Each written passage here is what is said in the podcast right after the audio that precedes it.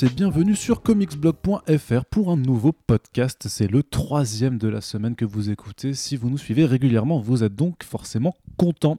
Et on se retrouve dans un nouveau numéro du Fresh Starts qui est notre revue d'actualité consacré aux comics et à leurs adaptations. Et bien entendu, moi-même, Arnaud Kikou, rédacteur en chef préféré du site comicsblog.fr, je crois, euh, ne sera pas seul euh, pour cette émission, bien entendu, puisqu'il y aura Corentin avec nous qui n'a toujours pas démissionné. Salut Corentin. Salut Arnaud. Comment vas-tu Corentin? Ben, Je suis ravi d'être avec mon rédacteur chef euh, préféré du bah site comicsblog.fr. En même temps, t'as pas trop eu le choix, hein, il n'y en a qu'un.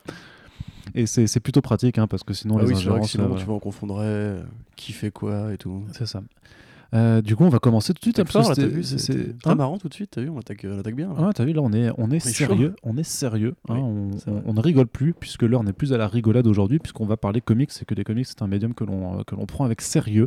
Et on a quand même vachement, vachement euh, pas mal d'annonces à, traiter, de, de nouvelles là-dessus, dans une actualité qui est bouillante euh, sur le papier et aussi sur les écrans. Du coup, on va commencer tout de suite avec une première annonce euh, qui nous a été faite euh, il y a peu. C'est l'arrivée d'un nouvel éditeur indépendant, encore un, euh, sur le marché américain. Euh, ça s'appelle Clover Press. Corentin, est-ce que tu veux bien euh, m'en parler un petit peu? Ça a été euh, donc ces deux anciens éditeurs d'IDW qui lancent du coup cette nouvelle médition, cette pardon cette nouvelle maison d'édition qui vient donc se mettre dans un dans un marché qui est quand même déjà bien bien rempli et qui a vu beaucoup d'initiatives se faire récemment comme TKO, comme Hurry Comics, mais aussi tu sais le, le label de Joe, de Joe Quesada là qui a un, qui a un sigle bizarre. Ah, oui, vrai, Awa, ça s'appelle IWA, genre. Awa. Aiwa, dont, on n'a pas encore vu d'ailleurs les, publications pour certains, mais voilà, il y, a un marché qui est en train de se faire. Et euh, moi, ce que je me demande toujours euh, quand je vois des, des, euh, des, éditeurs indés qui se lancent, je l'accueille avec bienveillance, bien entendu, parce que je trouve que c'est important que, bah, qu'on ait une diversité de propositions, de formats, d'histoires, de publications la, plus la plus diversifiée possible. Mais quand tu vois à chaque fois que les chiffres de l'indé en général sont quand même assez faibles, je me dis toujours, mais comment vont-ils réussir à se faire une place sur ce marché déjà bien occupé? Surtout, vont-ils réussir? Et c'est vrai que j'avais, euh, et juste avant de te donner la parole, une réflexion qu'on m'avait faite euh, récemment euh, à, ce sujet-là, c'est que on me disait que de toute façon, tous ces éditeurs-là, en fait, ce qu'ils veulent, c'est produire potentiellement des, choses qui seraient adaptées après par le cinéma et la télévision. En fait, c'est que, en grosso modo, quand tu as des maisons d'édition qui se lancent, c'est souvent parce que les personnes qui sont derrière, en fait, ont déjà un petit un pied dans le milieu de la télé ou, du, ou du cinoche, et que c'est pour ça, en fait, qu'ils se lancent. Par exemple, pour TKO, tu vois, c'est qui est euh, le, fondateur, euh, c'est quelqu'un qui était producteur sur Gotham, par exemple. Tu vois, donc, euh, qui est scénariste même. Et scénariste aussi, d'ailleurs. D'ailleurs, c'est très rassurant. Bah, c'est con parce que ses, ses, œuvres sont, sont pas dégueulasses. enfin, ses comics sont, sont pas trop dégueulasses. Mais c'est vrai qu'il y a des épisodes qu'il a écrit pour Gotham où j'ai vu son nom et j'ai fait Ah ouais, merde, il est quand même à ce niveau-là d'écriture par moment aussi. Donc, euh, bref. bref, euh, on parle de Clover Press. Euh, qu'est-ce, que tu, qu'est-ce que tu peux un peu nous dire là-dessus, très bah, cher Corentin? T'as un peu tout dit. Le truc, c'est que oui, alors effectivement, c'est pas juste deux anciens d'IDW Publishing, c'est les mecs qui ont créé la boîte en fin 90 à l'époque d'un autre boom en fait des comics indépendants. Alors euh, en un sens c'est rassurant puisque la dernière fois que ces mecs ont lancé une maison d'édition, bah, ils ont largement tenu leur pari. Ouais, sachant que la DW a quand même pas mal de problèmes financiers en ce moment. Mais oui, oui, en ce moment ça va pas très bien. Ils, mais pour ça qu'ils aussi. Hein, ils, ont perdu 1,6 million de dollars, je crois, sur leur secteur juste des, des publications papier. il y aura un chapitre écrit là-dessus, mais en gros, oui, DW justement a trop misé sur les adaptations. Le problème c'est qu'en général, quand un network commande une adaptation, il arrive que quand il y ait un, gros distributeur à la clé, euh, les distributeurs prennent de lui-même les frais de euh, les frais de tournage en fait, tout ce qui est pilote, les frais d'adaptation, etc. Et IDW bah, a mis beaucoup beaucoup d'argent euh, pour la création de ces séries, ils se sont pris quelques revers de, fortune malheureusement, mais donc du coup voilà, c'est peut-être pour ça aussi que ces deux personnes que l'on va nommer tout de suite, puisqu'il s'agit de Ted Adams et Robbie Robbins, Robbie Robbins, tiens, c'est les parents un peu cruels. du coup oui, bon, qui lancent Clover. Alors c'est compliqué de parler pour le moment des de nouvel éditeur indépendant puisqu'il n'y a pas de projets qui ont été annoncés. Et euh, Clover se lance autant comme une sorte de nouvelle maison d'édition que comme un pourvoyeur en fait de comics en général, puisque sur leur site il y a déjà, enfin il y a un truc en vente qui est une cover, euh, une cover rare de Silver Surfer Black. Donc, a priori, ils vont aussi faire de la revente. Silver euh... Surfer Black de, de Nick qui se lancé D'accord, Tout à fait. bizarrement, ils l'ont mis en ligne avant la sortie. Ça me, fait, ça me fait un peu penser, tu vois, par exemple, à chez nous, Original Comics, qui sort parfois des albums euh, avec une variante cover. Par exemple, pour Bliss, ils ont beaucoup fait ça, notamment, tu vois. Donc c'est marrant, ça me fait un peu penser à ça. D'accord, Voilà. bah, je, suis, je suis content du coup, de, de le savoir. Bah non, mais, non, mais c'est pour faire un parallèle. Et, euh, et justement, dans, dans l'article, tu disais qu'ils allaient peut-être proposer effectivement des, des reprints, enfin des, des ré- euh, Oui, bah, ce serait assez, assez logique de leur part, puisque de toute façon, IDW a toujours été un éditeur qui euh, a marché sur l'idée de partenariat de licence. C'est par exemple eux qui ont les droits de Picsou et Donald et compagnie aux États-Unis. C'est aussi qu'ils sortent des éditions de luxe, enfin ultra luxueuses, les artistes éditionnent euh, de, de certaines œuvres, justement où en fait ils reprennent les, les- les planches originales. Ils en fait, c'est- une réimpression en fait qui te fait comme si tu avais les planches originales d'une œuvre, euh, une œuvre pour toi. Du coup, c'est des très très beaux ouvrages, mais euh, est vendu extrêmement cher. Donc il y a peut-être aussi des projets de, Oui, de bah, ce genre-là. le coup, la, la variante, ils la vendent à 50 dollars. C'est une de Gabriel Rodriguez. euh, qui est signée si ça vous intéresse et que vous avez de l'argent et que vous, vous êtes livré en dehors des États-Unis. Mais du coup, ouais, enfin, même IDW en général, sous leur présidence, ça a été une boîte qui, qui fait beaucoup de partenariats avec d'autres éditeurs. Donc je pense qu'ils sont pas du tout fermés à cette idée-là. Euh, il faudra attendre le premier projet, premier pardon, pour, euh, pour juger un peu de qu'est-ce qu'ils ont prévu de faire en fait, puisque pour l'instant on n'en sait absolument rien. Euh, par rapport à ce- cette espèce de boom des indépendants, j'ai envie de dire qu'il y a eu des bonnes choses dans le tas. Je sais pas trop comment financièrement ça fonctionne. J'ai vu que Ahoy a lancé un deuxième volume de, de The Wrong Earth qui s'appelle Dragonfly Dragonfly Man, donc c'est dans la même continuité de ce qu'ils avaient fait avant. Euh, Time Anoid qui arrive aussi bientôt, euh, la branche qui- qui américaine. a commencé maintenant a du coup, ouais. le premier titre qui est sorti, faut qu'on, faudra qu'on en parle. Voilà, avec trois séries en univers partagé, etc. Et TKO, bon, moi j'ai lu quelques séries. Euh, Il y a du bon, il y a du moins bon, mais de toute façon, c'est c'est pas la faute de l'éditeur, entre guillemets, ça. Tu vois, on peut pas non plus exiger que chaque boîte qui arrive euh, réinvente la roue. Moi, je me poserais des questions par rapport à tout ce débat qu'on a très régulièrement sur Marvel qui inonde le marché de l'indépendant et le fait- qui inonde le marché Du- des comics du en général, pardon, des singles, et l'existence, de- enfin, le- toutes ces boîtes qui se lancent. T'as l'impression qu'il y a une sorte ouais, de, de boom de TPE euh, qui cherchent tous à tout à TPB euh, non, TPE. TPE. Euh. Très petites entreprises. Ah ok, pardon. Oui, ou PME si tu préfères. Ok. Voilà, PME, TPE. Parce Ouais. qu'en général, c'est les- pour mon- monter une boîte de comics, en général, t'es 2-3. c'est rare que. Enfin, t'as des partenaires financiers, etc. Mais voilà. Euh, et par rapport, du coup, ouais, bon, on voit effectivement qu'avec IDW, ça ne marche pas forcément, cette, cette stratégie de capitaliser à mort sur. euh, sur les adaptations, on va le voir aussi euh, tout à l'heure avec la partie série télé. Il y a beaucoup de projets en fait qui commencent déjà à crever. Et on le savait, hein, avec toutes ces, toutes- toutes ces séries qui sont adaptées, forcément, n'ont pas toutes une suite. Euh, là, on a quand même eu un, un mois assez euh, hécatombique, puisqu'on a eu trois, trois annulations. Quoi. Ouais, ouais. Donc euh, voilà, en plus des, des films comme Hellboy qui marchent pas et qui aura certainement pas de suite à Hellboy. Euh, donc on voit en fait qu'il commence un peu à avoir une sorte d'é- d'érosion de ce truc-là. Et en fait, la proposition qui veut que tu montes une boîte de comics, c'est cool. En deux ans, tu as une série signée, tu gagnes un million pour les droits. Et en fait, même si le projet est jamais fait, tu gardes la thune de toute façon. Je pense que c'est pas forcément intelligent euh, à terme. À mon avis, il y aurait plus de valeur justement à essayer de créer un nouveau système de, marché comme euh, avec le numérique par exemple.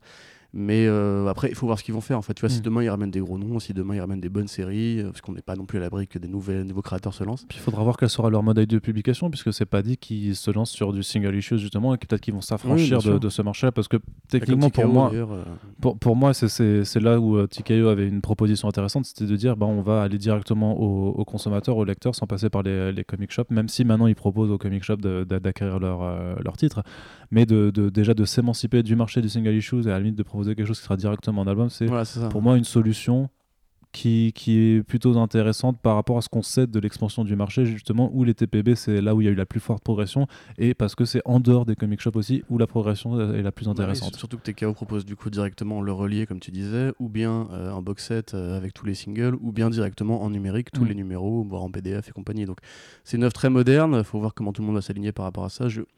Euh, Ahoy avait aussi essayé un truc avec genre une sorte de format magazine, papier, enfin pas un MOOC vraiment, mais un numéro avec des, bonus, de la prose dedans, des backups euh, écrits par d'autres artistes et compagnie. Alors ça a pas forcément raté au sens où, encore une fois, il continue de produire pour l'instant.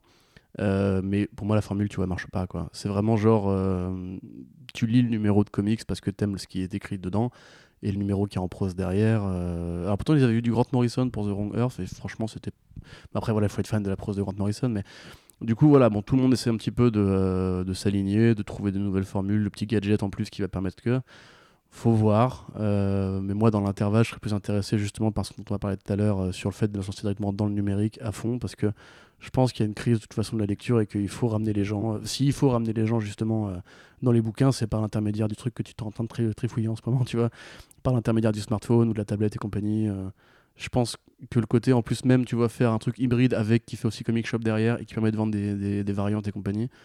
Ça s'adresse à un cœur de marché qui de toute façon est déjà saturé, a déjà un budget très limité et on- qui est constamment sollicité et qu'il faut en fait euh, ouvrir le spectre euh, des possibles. Et voilà, justement, et puisque tu parlais de numérique, ça permet de faire la, la transition toute trouvée sur la seconde news, qui est l'émergence d'une nouvelle application qui est, donc, qui est sortie là il y a deux jours, euh, et qu'on vous conseille d'aller tester du coup, vu que ça s'appelle Graphite euh, c'est par une boîte qui s'appelle Graph, euh, la société qui s'appelle Graphite Comics. Et en fait, c'est euh, une application qui se veut comme être une forme de Netflix slash Spotify. c'est le Netflix du comics. C'est Netflix slash Spotify slash YouTube, ils, ont, ils, disent. En fait, mais pour les comics en numérique, puisque justement, en fait, c'est une application qui te propose d'accéder gratuitement à des milliers de comics différents, que ce soit d'ailleurs du comics traditionnel, du webcomics ou même du manga et, euh, et en fait qui, qui, a, qui, a, un système premium, c'est-à-dire que l'application est gratuite, toutes tes lectures sont aussi euh, gratos, tu peux streamer du coup tes comics et tu auras en fait as, des, bandeaux, des bandeaux publicitaires qui sont sur l'application et j'ai testé l'application, c'est pas forcément dérangeant pour, pour lire. Je pense que c'est bon, moi j'aime pas lire sur smartphone, euh, donc faut que faudra que j'aille l'installer sur, sur ma tablette aussi pour, pour voir comment, comment ça rend, sachant qu'ils ils adaptent aussi, au, ils peuvent faire un format de lecture verticale, horizontale ou en case par case, donc ça c'est vraiment assez complet et et en plus, il y a quand même pas mal de, choses qui sont intéressantes parce que c'est beaucoup d'éditeurs indépendants, du coup, donc euh, faut pas s'attendre à, retrouver euh, Marvel DC dessus, ça c'est sûr. Euh, ni même Image pour ses plus grosses productions, mais il y a quand même par exemple Top Cow qui est présent dessus. Mais donc, as du, justement, tu as du Boom Studio, as qui est énormément présent. Et en fait, quand tu regardes les publications Boom Studio, il y, a beaucoup de choses qui sont vachement bien. Hein. C'est quand même des comics, des comics Klaus par exemple, de Grant Morrison et Dan Mora, sont dessus. Tu as Two Guns qui, avait été adapté au cinéma. Tu as, The Boys qui, qui, est par exemple aussi présent. Tu as du IDW, on en parlait un petit peu avant. C'est Dynamite, hein, du coup. Ouais, The Boys et Dynamite, mais justement, tu as aussi le Django Zero par, par contre qui sort. Tu as aussi du Arcaia, et Arcaia ça te dit rien parce que tu connais pas toutes leurs publications, mais ceux qui ont fait Mouse Guard par exemple, tu vois. Donc, euh, je, sais qu'il En fait, je, sais qui c'est, mais je, te regarde. Enfin bref, voilà. Ça Donc, tu as, as, des, as des vieux comics du Golden Age aussi pour ceux qui sont intéressés par ça. Tu as du Antarctic Press, du Arcana ou du Marcosia, du Aspen Comics aussi, du Legendary, donc qui fait les, les comics Godzilla, King Kong. Bon, pas forcément ultra quali, mais c'est pour dire, c'est juste pour dire en fait que tu as vraiment une bibliothèque euh, très très impressionnante. Et je veux dire, vraiment, vu que c'est gratos, euh, si tu tu es lecteur VO et que tu n'as pas peur du numérique, bah, c'est clairement une application qui, euh, qui est très intéressante à, je suis tester. Pas fan de, de l'interface en soi, mais effectivement, il y, a du, y, a, y, a, de la bonne BD. Ouais, ouais, non, mais. Euh, mais de toute façon, c'est un truc. De, de proposer ça gratos, quoi, quand même. C'est un truc je crois que j'avais déjà demandé plusieurs fois la question euh, aux nouveaux éditeurs en France et compagnie pourquoi le numérique n'est pas plus un programme. mais parce que ça prend pas. Mais est-ce qu'on a vraiment essayé de, que ça prenne tu Alors, bien sûr, enfin, j'imagine que les éditeurs ont, pas forcément mis tout. Si, tu me parles d'Infinite Comics de Marvel, c'était de la merde et franchement, c'est pas ça qui va t'inciter à, tu vois. Non, non, mais je pense, je pense que sur le marché français, en tout cas, c'est on a le pays de la bande dessinée, j'ai envie de dire, et euh, beaucoup de gens sont encore très très attachés au papier. Et l'essor du numérique, en fait, n'a pas. Je pense qu'il y a beaucoup de gens qui pensaient effectivement que ça, que ça allait marcher de ouf, que tout le monde voulait, voulait s'y mettre, et en fait, tu as, quand même encore euh, je pense, un, un, un, chiffre de mentalité à opérer qui, qui ne s'est pas encore fait et qui, qui, est compliqué parce que j'ai envie de dire que les anciens, entre guillemets, sont attachés au support papier, n'ont pas forcément franchi, si tu veux, n'ont pas suivi la révolution numérique. Et j'ai envie de dire que les plus jeunes, qui eux sont nés avec le numérique, par contre, bah, ils, ne lisent pas ou ils lisent peu et du coup, ne voient pas forcément l'intérêt d'aller lire euh, sur du numérique alors que eux, les écrans pour eux, bah, c'est du vrai Netflix, c'est des, des, jeux, c'est des. Tu vois, c'est. Oui, mais il y a peut-être un, tu vois, tu, tu dis, euh, qui manque tu vois, tu dis c'est des jeux. Bah déjà, effectivement, on est le pays de la bande dessinée, c'est sûr. On était aussi un, des pays, c'est pas le pays qui a inventé le cinéma et la nouvelle vague et compagnie, tu vois. Et finalement, on a très bien digéré la, révolution du streaming. Ça a mis du temps, mais on y est, tu vois. Et accessoirement, quand tu vois comment le jeu vidéo, justement, s'est réinventé grâce au, store dématérialisé, enfin, finalement, t'as combien de grands jeux qui sont nés là-dessus? C'est ça aussi. Je pense qu'il n'y a pas encore une offre vraiment quali de comics SP euh, numérique. Sauf qu'en attendant, contrairement à un film ou à une série ou compagnie, euh, la BD, ça coûte beaucoup d'argent parce qu'il faut imprimer le bouquin. Il faut ensuite donner une part au détaillant qui va euh, te vendre le bouquin. Euh, il y a des coûts, on a bien vu comment justement des, certains lobbies du papier pouvaient faire pression pour et emmerder toute l'industrie d'une seule voix, tu vois. Et en parallèle de ça, bah, tu as des coûts d'impression, tu as des coûts d'export, tu as des coûts de toutes ces conneries-là que tu peux vraiment euh, gréver très facilement avec le numérique. Alors certes, du coup, euh, ça met les, les, dans la merde, mais je pense que ça dit, le marché du livre ne sera jamais en danger parce qu'il y aura toujours des collectionneurs, comme tu disais, qui feront pas la transition. Et puis c'est beau, un bel objet hein, à posséder. Mais en même temps, voilà, moi je pense à tous ces, euh, encore une dans le jeu vidéo, tous les Limbo, les Braid, les Flower, tous ces, grands jeux vidéo qui ont fait une génération aussi. Et même qui ont amené une révolution de mentalité, parce que maintenant tout le monde joue aussi aux jeux indé ou aux jeux AAA, alors qu'à l'époque tout le monde achetait juste son jeu AAA à 70 euros. Et je pense qu'en fait, on est vraiment pas loin de la possibilité que ça puisse arriver. Euh, moi, j'ai jamais autant lu, tu vois, que j'ai des. Enfin, c'est pas ici forcément très légaux, mais tu vois, genre Read Comics Online, tu vois, par exemple, ou, ou Get Comics ou quoi, tu vois, ça m'a aussi aidé à découvrir des œuvres qu'après j'ai pu acheter éventuellement si ça me plaisait. Euh, c'est un pari qui est pas compliqué, en l'occurrence, l'offre, et c'est vraiment genre comme tu disais, un, un freemium, comme on dit. Du coup, c'est Ouais. genre, euh, tu ne payes pas, mais, mais si tu payes, tu, tu gagnes des trucs en plus. Enfin, tu, Bah, du coup, t'as pas, t'as dérangé. pas de publicité. t'es- Voilà, Voilà, puis j'imagine qu'à terme, tu pourras aussi installer tes comics euh, comme justement pour le Spotify, c'est-à-dire euh, pour la lecture en ligne et compagnie, tu vois. Donc il y a vraiment pour moi que des avantages à faire ça. Après, évidemment, le problème, c'est qu'on a des smartphones qui sont pas, qui ont pas la taille d'une page de papier, il n'y a pas l'odeur du bouquin, il n'y a pas l'attrait du collectionneur. Mais je sais pas, pour justement donner une chance aux comics indépendants, que tout le monde va pas à lire parce que déjà c'est pas beaucoup importé en France pour la plupart, et parce qu'au bout d'un moment, bah, si tu as 35 euros à mettre entre un, un magnifique euh, Spider-Man de Todd McFarlane et euh, le nouveau comics indé que t'as pas forcément lu mais t'as vu que c'était pas mal, etc., tu vas comme tout le monde préférer avoir ton gros Spider-Man. Moi je pense vraiment que ça peut faire que du bien, mais il faut en fait que euh, les grands éditeurs et les petits d'ailleurs consacrent une offre exclusive au numérique, sinon ça marchera jamais. Tu vois, il faut vraiment que genre t'aies la série de Jeff Lemire, le prochain bébé de ouf, il arrive que en numérique pour donner un coup de boost à, à ce service-là. Mais Ouais. regarde, le simple fait que Jeff Lemire ait un projet, un projet en cours chez TKO, ça fait que tu vas t'intéresser à l'imprint, regarder les pages, être vachement curieux et compagnie. J'ai oublié le nom du truc d'ailleurs. Mais... Et tu vois, enfin moi personnellement, c'est vraiment ça que j'attends parce que je pense sincèrement que le marché du livre, à terme, même écologiquement ou économiquement, ou ce que tu veux, euh, à un moment donné, il faudra s'en passer, tu vois. Ouais, mais ouais, c'est- toujours compliqué par rapport à cette économie, enfin cette écologie du, du livre numérique, parce que maintenir les serveurs, euh, Oui, la enfin, la- acheter- rien à côté du transport que prennent les bouquins. acheter euh, les tablettes, euh, oui, produire oui, tout ça, enfin, tu vois, ouais, tout est très relatif à ce niveau-là. Quand hein. t'imprimes 1000 reliés euh, de Batman machin en Bah, Europe de l'Est, et que tu que si ça- tu dois les ramener en France et les distribuer aux comic, shops et compagnie. Bah, Est-ce que ça pollue plus ou moins que Ça produire plus. euh, 1000 Ah, ça pollue- tablettes ça pollue plus. tu Ah oui, Bah, produire 1000 tablettes. Non, mais les, gens ont déjà leurs tablettes, tu vois. Oui, mais Tu vois, enfin, j'ai envie de dire, c'est un, vieux débat, mais le problème, c'est que ça s'applique pas vraiment au, B- au BD parce que le, la BD et tout le roman en général, c'est. euh, ils cherchent un terme français pour self-sufficient, tu vois, ça suffit à soi-même. C'est-à-dire que tu vois, un DVD par exemple, tu as quand même besoin d'une télé, d'un lecteur DVD et compagnie. Du coup, tu te dis que, entre guillemets, on- n'aurait jamais pu se passer par exemple de. Enfin, on pouvait se passer justement des pellicules de cinéma parce que c'est juste un format de lecture. Alors que la BD, tu vois, tu l'emmènes sur une île déserte, bah, t'as pas l'électricité, tu peux quand même lire ta BD, quoi. Et là, je suis d'accord avec ça. Maintenant, le truc, c'est qu'il faut aussi penser en termes d'économie. On sait que l'industrie va pas forcément euh, aussi bien qu'on le voudrait. Euh, c'est pas un gros marché, le comics en France, par exemple, tu vois. Et si tu veux le démocratiser, mais je dis pas aux gens qui achètent déjà des livres, je dis si tu veux le démocratiser, trouver de nouveaux publics, tout le monde a un smartphone dans la poche, tu vois.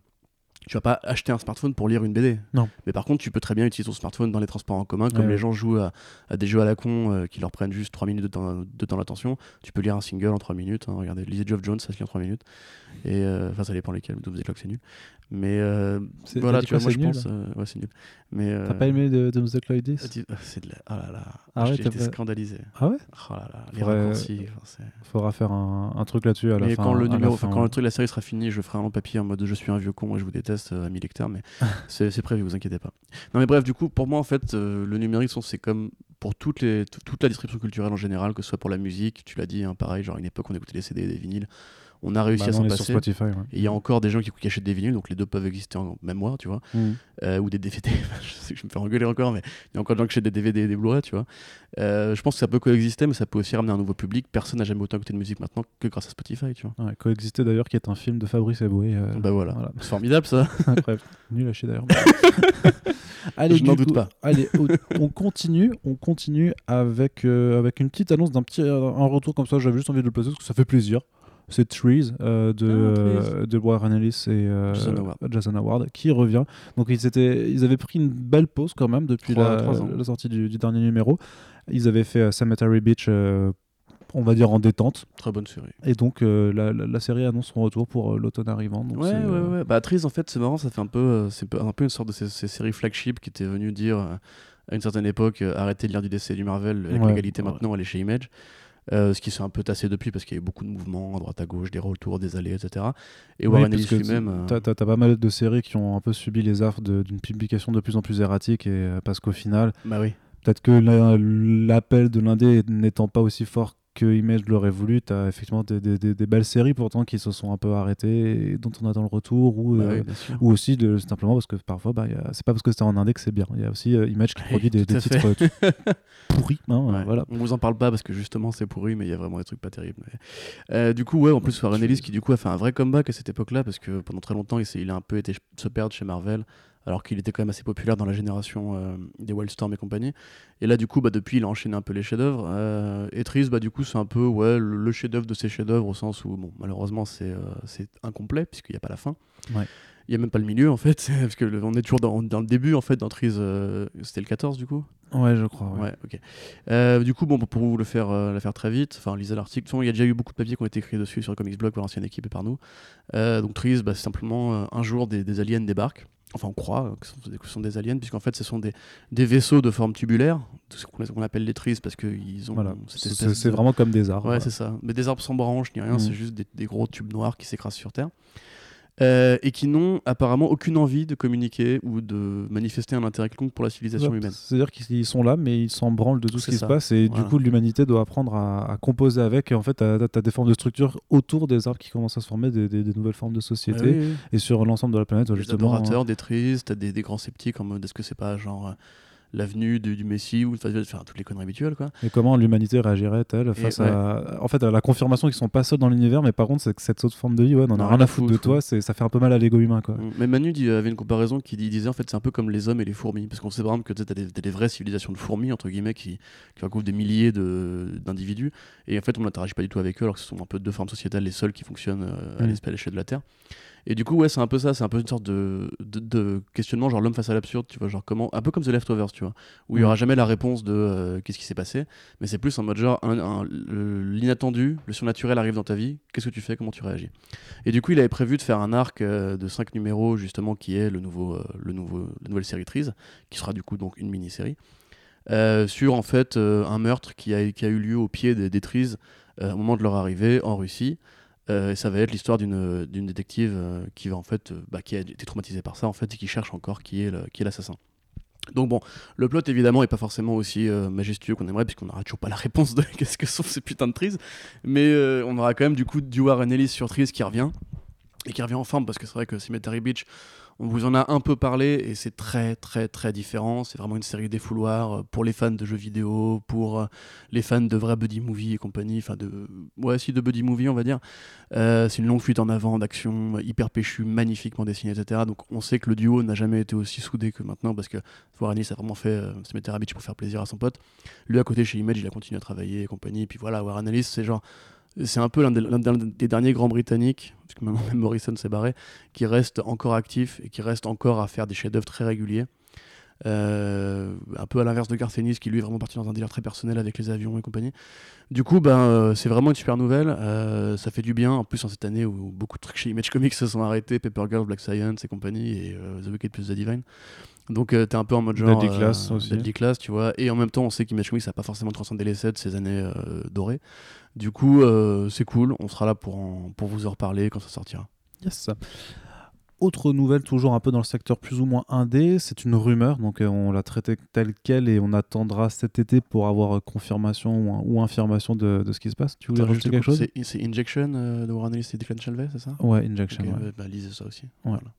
Mais grosso modo, toute la production Ellis chez Image.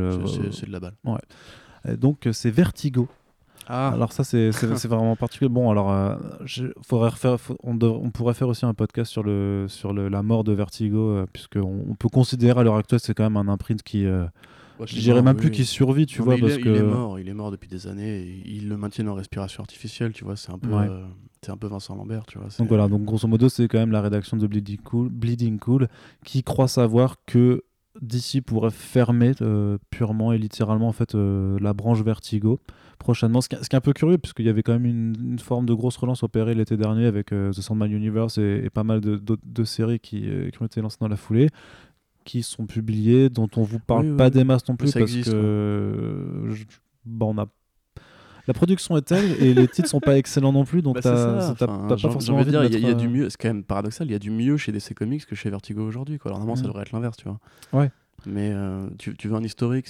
non, non, non, je pense, je pense qu'on peut se garder, se garder. Non, juste parler de cette rumeur qui, en gros, donc, euh, Vertigo pourrait fermer. Apparemment, il y a pas mal de, créatifs qui ont été informés que certains de leurs titres pourraient euh, soit continuer, mais ailleurs, c'est-à-dire qu'ils ils peuvent récupérer les droits de leur série on et, leur, rend les droits, et ceux qui en sont déjà lancés finiront leur publication évidemment. Ça fait un peu penser, tu vois, à Second Coming de Mark Russell, qui du coup a bah, été euh, préannulé, on va dire. C'était pas un signe annonciateur, tu vois. Pas de l'avenue du Messie, mais de l'avenue de, de, la mort, de l'Apocalypse, tu vois. Ouais, bah c'est forcément chiant. Moi, personnellement, j'avoue que Vertigo, c'est une boîte que je porte vraiment dans mon cœur, puisque c'est simplement par là que j'ai commencé vraiment à lire du comics massivement et euh, tous les chefs-d'œuvre euh, de l'indé à l'époque, parce qu'on oublie de dire, mais Vertigo, c'était vraiment le Image Comics avant Image Comics. hein. c'est là que tous les grands auteurs qu'on considère aujourd'hui comme. à part peut-être Brubaker qui a fait que 2-3 séries comme. euh, euh, je vais pas m'en souvenir, merde. Mais du coup, voilà, enfin, c'est vraiment. Il y a eu du Garcenis, il y a eu du Brian Kevogan, il y a eu euh, Brian Azzarello, il y a eu tous ces putains de grands reliés que vous avez maintenant chez, chez Urban dans des magnifiques éditions. Et d'ailleurs, c'est le moment, si vous voulez commémorer la mort de Vertigo, racheter tous ces, tous ces putains de bouquins parce que on imagine que le cycle Vertigo va devenir un plein truc collector d'ici quelques années, quoi. Euh, et puis tous les comics de l'occulte, les Sandman, les Hellblazer, euh, qui pareil arrivent aussi bientôt. Euh, bon, forcément, ça fait hyper chier, mais en même temps, t'as envie de dire que c'est même plus vraiment une, annonce, tu vois. C'est comme, tu vois, genre, je vais reprendre une analogie du jeu vidéo, tu vois. C'est quand, quand Atari est mort, c'était quoi en 2012, 2011 par là. Et en fait, tout le monde était en mode genre, ouais, bon, c'est triste, mais en même temps, ça fait combien d'années, de décennies qu'on on a rien à foutre de ce- cette boîte, tu vois. Mhm. La vérité, c'est juste que Vertigo aujourd'hui, bah, il y a plus grand chose de bien qui sort. T'as des bons trucs. euh, la science-fiction de Bagenda, là, qui est sortie il y a pas longtemps. Oui, oui. Euh, du. High, high level, je crois que c'est. Ouais, un truc comme ça. Enfin, t'as les trucs vraiment pas dégueux, mais c'est pas assez et c'est pas concurrentiel du tout avec les chefs-d'œuvre de l'indé. T'avais euh, le Deathbed de Joshua Williamson et, euh, Ouais, ouais, ouais, et ouais. Riley Rosmo qui était très très beau et, Et- très, mais très voilà, chouette à tu lire. vois, tu, tu dis un très bon exemple. Joshua Williamson, c'est quoi? C'est un scénariste de DC Comics. Et pendant des années, Vertigo, c'est devenu l'arrière-cour pour canaliser un peu les envies de création des, des auteurs DC Comics pour les, les, les garder, en fait, parce qu'il y a des, des contrats d'exclusivité, etc. Et du coup, ça a donné du bon, ça a donné du moins bon. Dans l'ensemble, moi, quand même, euh, j'ai envie de dire que le dernier chef-d'œuvre, vraiment, c'est Trillium, tu vois, et ça date un peu. Euh, Aujourd'hui, enfin Vertigo, c'est vraiment, c'est une boîte qui vit sur ses, derniers restes. C'est pour ça qu'ils ont lancé Sandman Universe, c'est que c'est devenu une boîte de franchise. Et euh, Bleeding Cool décrivait dans un assez long euh, et assez bien écrit euh, résumé que à une époque c'était Alan Horn qui était président. Alan Horn, c'est le mec qui fait virer James Gunn de chez, euh, de chez Disney et qui l'a récupéré ensuite. euh, Un petit Alan, Ah, on l'adore. Euh, qui du coup a été président de chez Warner à une époque, euh, qui était le gestionnaire des licences et qui disait mais c'est quand même bizarre parce qu'on a tous ces personnages euh, connus, toutes ces grandes histoires qui pourraient très bien devenir des séries ou des films. Et pourquoi on, on les vend pas euh, à Hollywood et compagnie? C'est comme ça après que sont arrivés les Constantine, les Preacher, etc. Euh, et déjà à l'époque, tu voyais qu'il y avait une sorte d'esprit de licence. Tu vois, Sandman Overture, c'était encore une fois une relance du Sandman, qui est un truc qui a été. On a tiré sur la corde de Sandman à Ouais, plus- mais c'était mortel, et C'était euh, mortel, mais tu vois, tu peux, tu peux t'en passer par rapport au chef-d'œuvre d'origine, tu vois. Je veux dire, C'est Mm. bien de l'avoir, mais voilà. T'as eu Brother Lono aussi, euh, t'avais genre plein de relances comme ça, t'avais Fables qui, pareil, continuait de produire des spin-offs à n'en plus pouvoir. Et t'as envie de dire que déjà à l'époque, ça commençait à recycler à mort euh, les grands chefs-d'œuvre au lieu d'en créer des nouveaux. bah, le dernier grand chef-d'œuvre créé, c'est quoi. le dernier grand chef-d'œuvre créé, c'est American Vampire. Et Ouais, moi, ouais, et ouais, moi- et moi, ça me pose pas mal de questions parce que Scott Snyder a dit euh, ça va revenir en 2020 pour les 10 ans de la série euh, ou Mm. machin. Genre- Après, Snyder, ils le font, ils le font en DC proper au pire, hein, c'est pas grave. Bah, c'est ce que c'est ce que ce que je me disais, c'est qu'en fait, est-ce que tout va pas juste passer dans le DC Black Label au final? Oui, c'est possible, oui. mais en plus, tu vois, tu dis euh, dernier grand chef-d'œuvre, il faut quand même le rappeler, dernier grand chef-d'œuvre en ongoing. Oui. Parce qu'il y a eu des bonnes séries ensuite, mais il y a quasiment plus d'ongoing. Non, non, mais il n'y en a plus. Ouais. Là, à l'heure actuelle, il n'y en a T'avais. Coffin Hill qui était une ongoing qui a été tué euh, en. Ouais, mais ça, c'est ça, c'est toutes les toutes les séries en fait qui étaient lancées, je crois, en 2014, euh, un truc comme ça, ou 2015. Ouais, mais quand, quand Shelly euh, Bond avait récupéré le bébé et Shelly Bond ouais. qui était quelque part beaucoup plus proche des thématiques. Euh, je sais pas comment dire ça poliment, euh, horreur, horreur, horrifique. saupoudrée de, de mystique, euh, un peu à la con quoi. Et dans l'ensemble, t'as eu très peu de réussite dans, dans ce truc-là. Parce que Shelly Bond, en fait, a pas le talent de Karen Berger. Et quand tu vois en face, quand Karen Berger s'est barré, enfin, parce que du coup, il y a un grand débat, parce que Nico l'a relancé, c'est est-ce qu'elle s'est barrée ou est-ce qu'on l'a virée, tu vois. Euh, et quand tu vois que chez Berger Books, du coup, bah, déjà, elle commence à placer des adaptations avec Hungry Ghost, par exemple, de Anthony Bourdain. Euh, et à côté de ça, bah, elle fait que des trucs qui sont au moins euh, bien écrits et sans aucune compromission. Justement, il n'y a aucune tendance euh, chez Berger Books, c'est vraiment juste de la BD d'auteur et limite un peu un télo, tu vois. Ce que, ce que Vertigo avait complètement cessé de faire quand elle est partie, c'est devenu de la BD de genre, un peu, tu vois, Ouais. vaguement commercial, parce que Coffin Hill, c'est quand même assez. c'est très sobre, tu vois. Ouais. Enfin, c'est pas. Et du coup, ouais, pour moi, en fait, ça, à la fois, ça me fait super chier parce que c'est vraiment comme si. Tu vois, je comprends un peu ce que les mecs qui ont vécu la mort de la RKO euh, ont ressenti, tu vois. T'as envie de dire, ouais, bon, effectivement, c'était il y a longtemps, mais à la fois, c'est quand même une boîte tellement importante, il y a tellement de grands trucs qui sont nés de Vertigo que, ouais, ça casse un peu les couilles. Et puis, je comprends, du coup, que pour Second Coming, effectivement, les mecs peuvent forcément se prendre un backlash s'ils avaient prévu de crever quelques années après, quoi. Du coup, bah voilà, ça fait chier toi, Arnaud, tu es triste.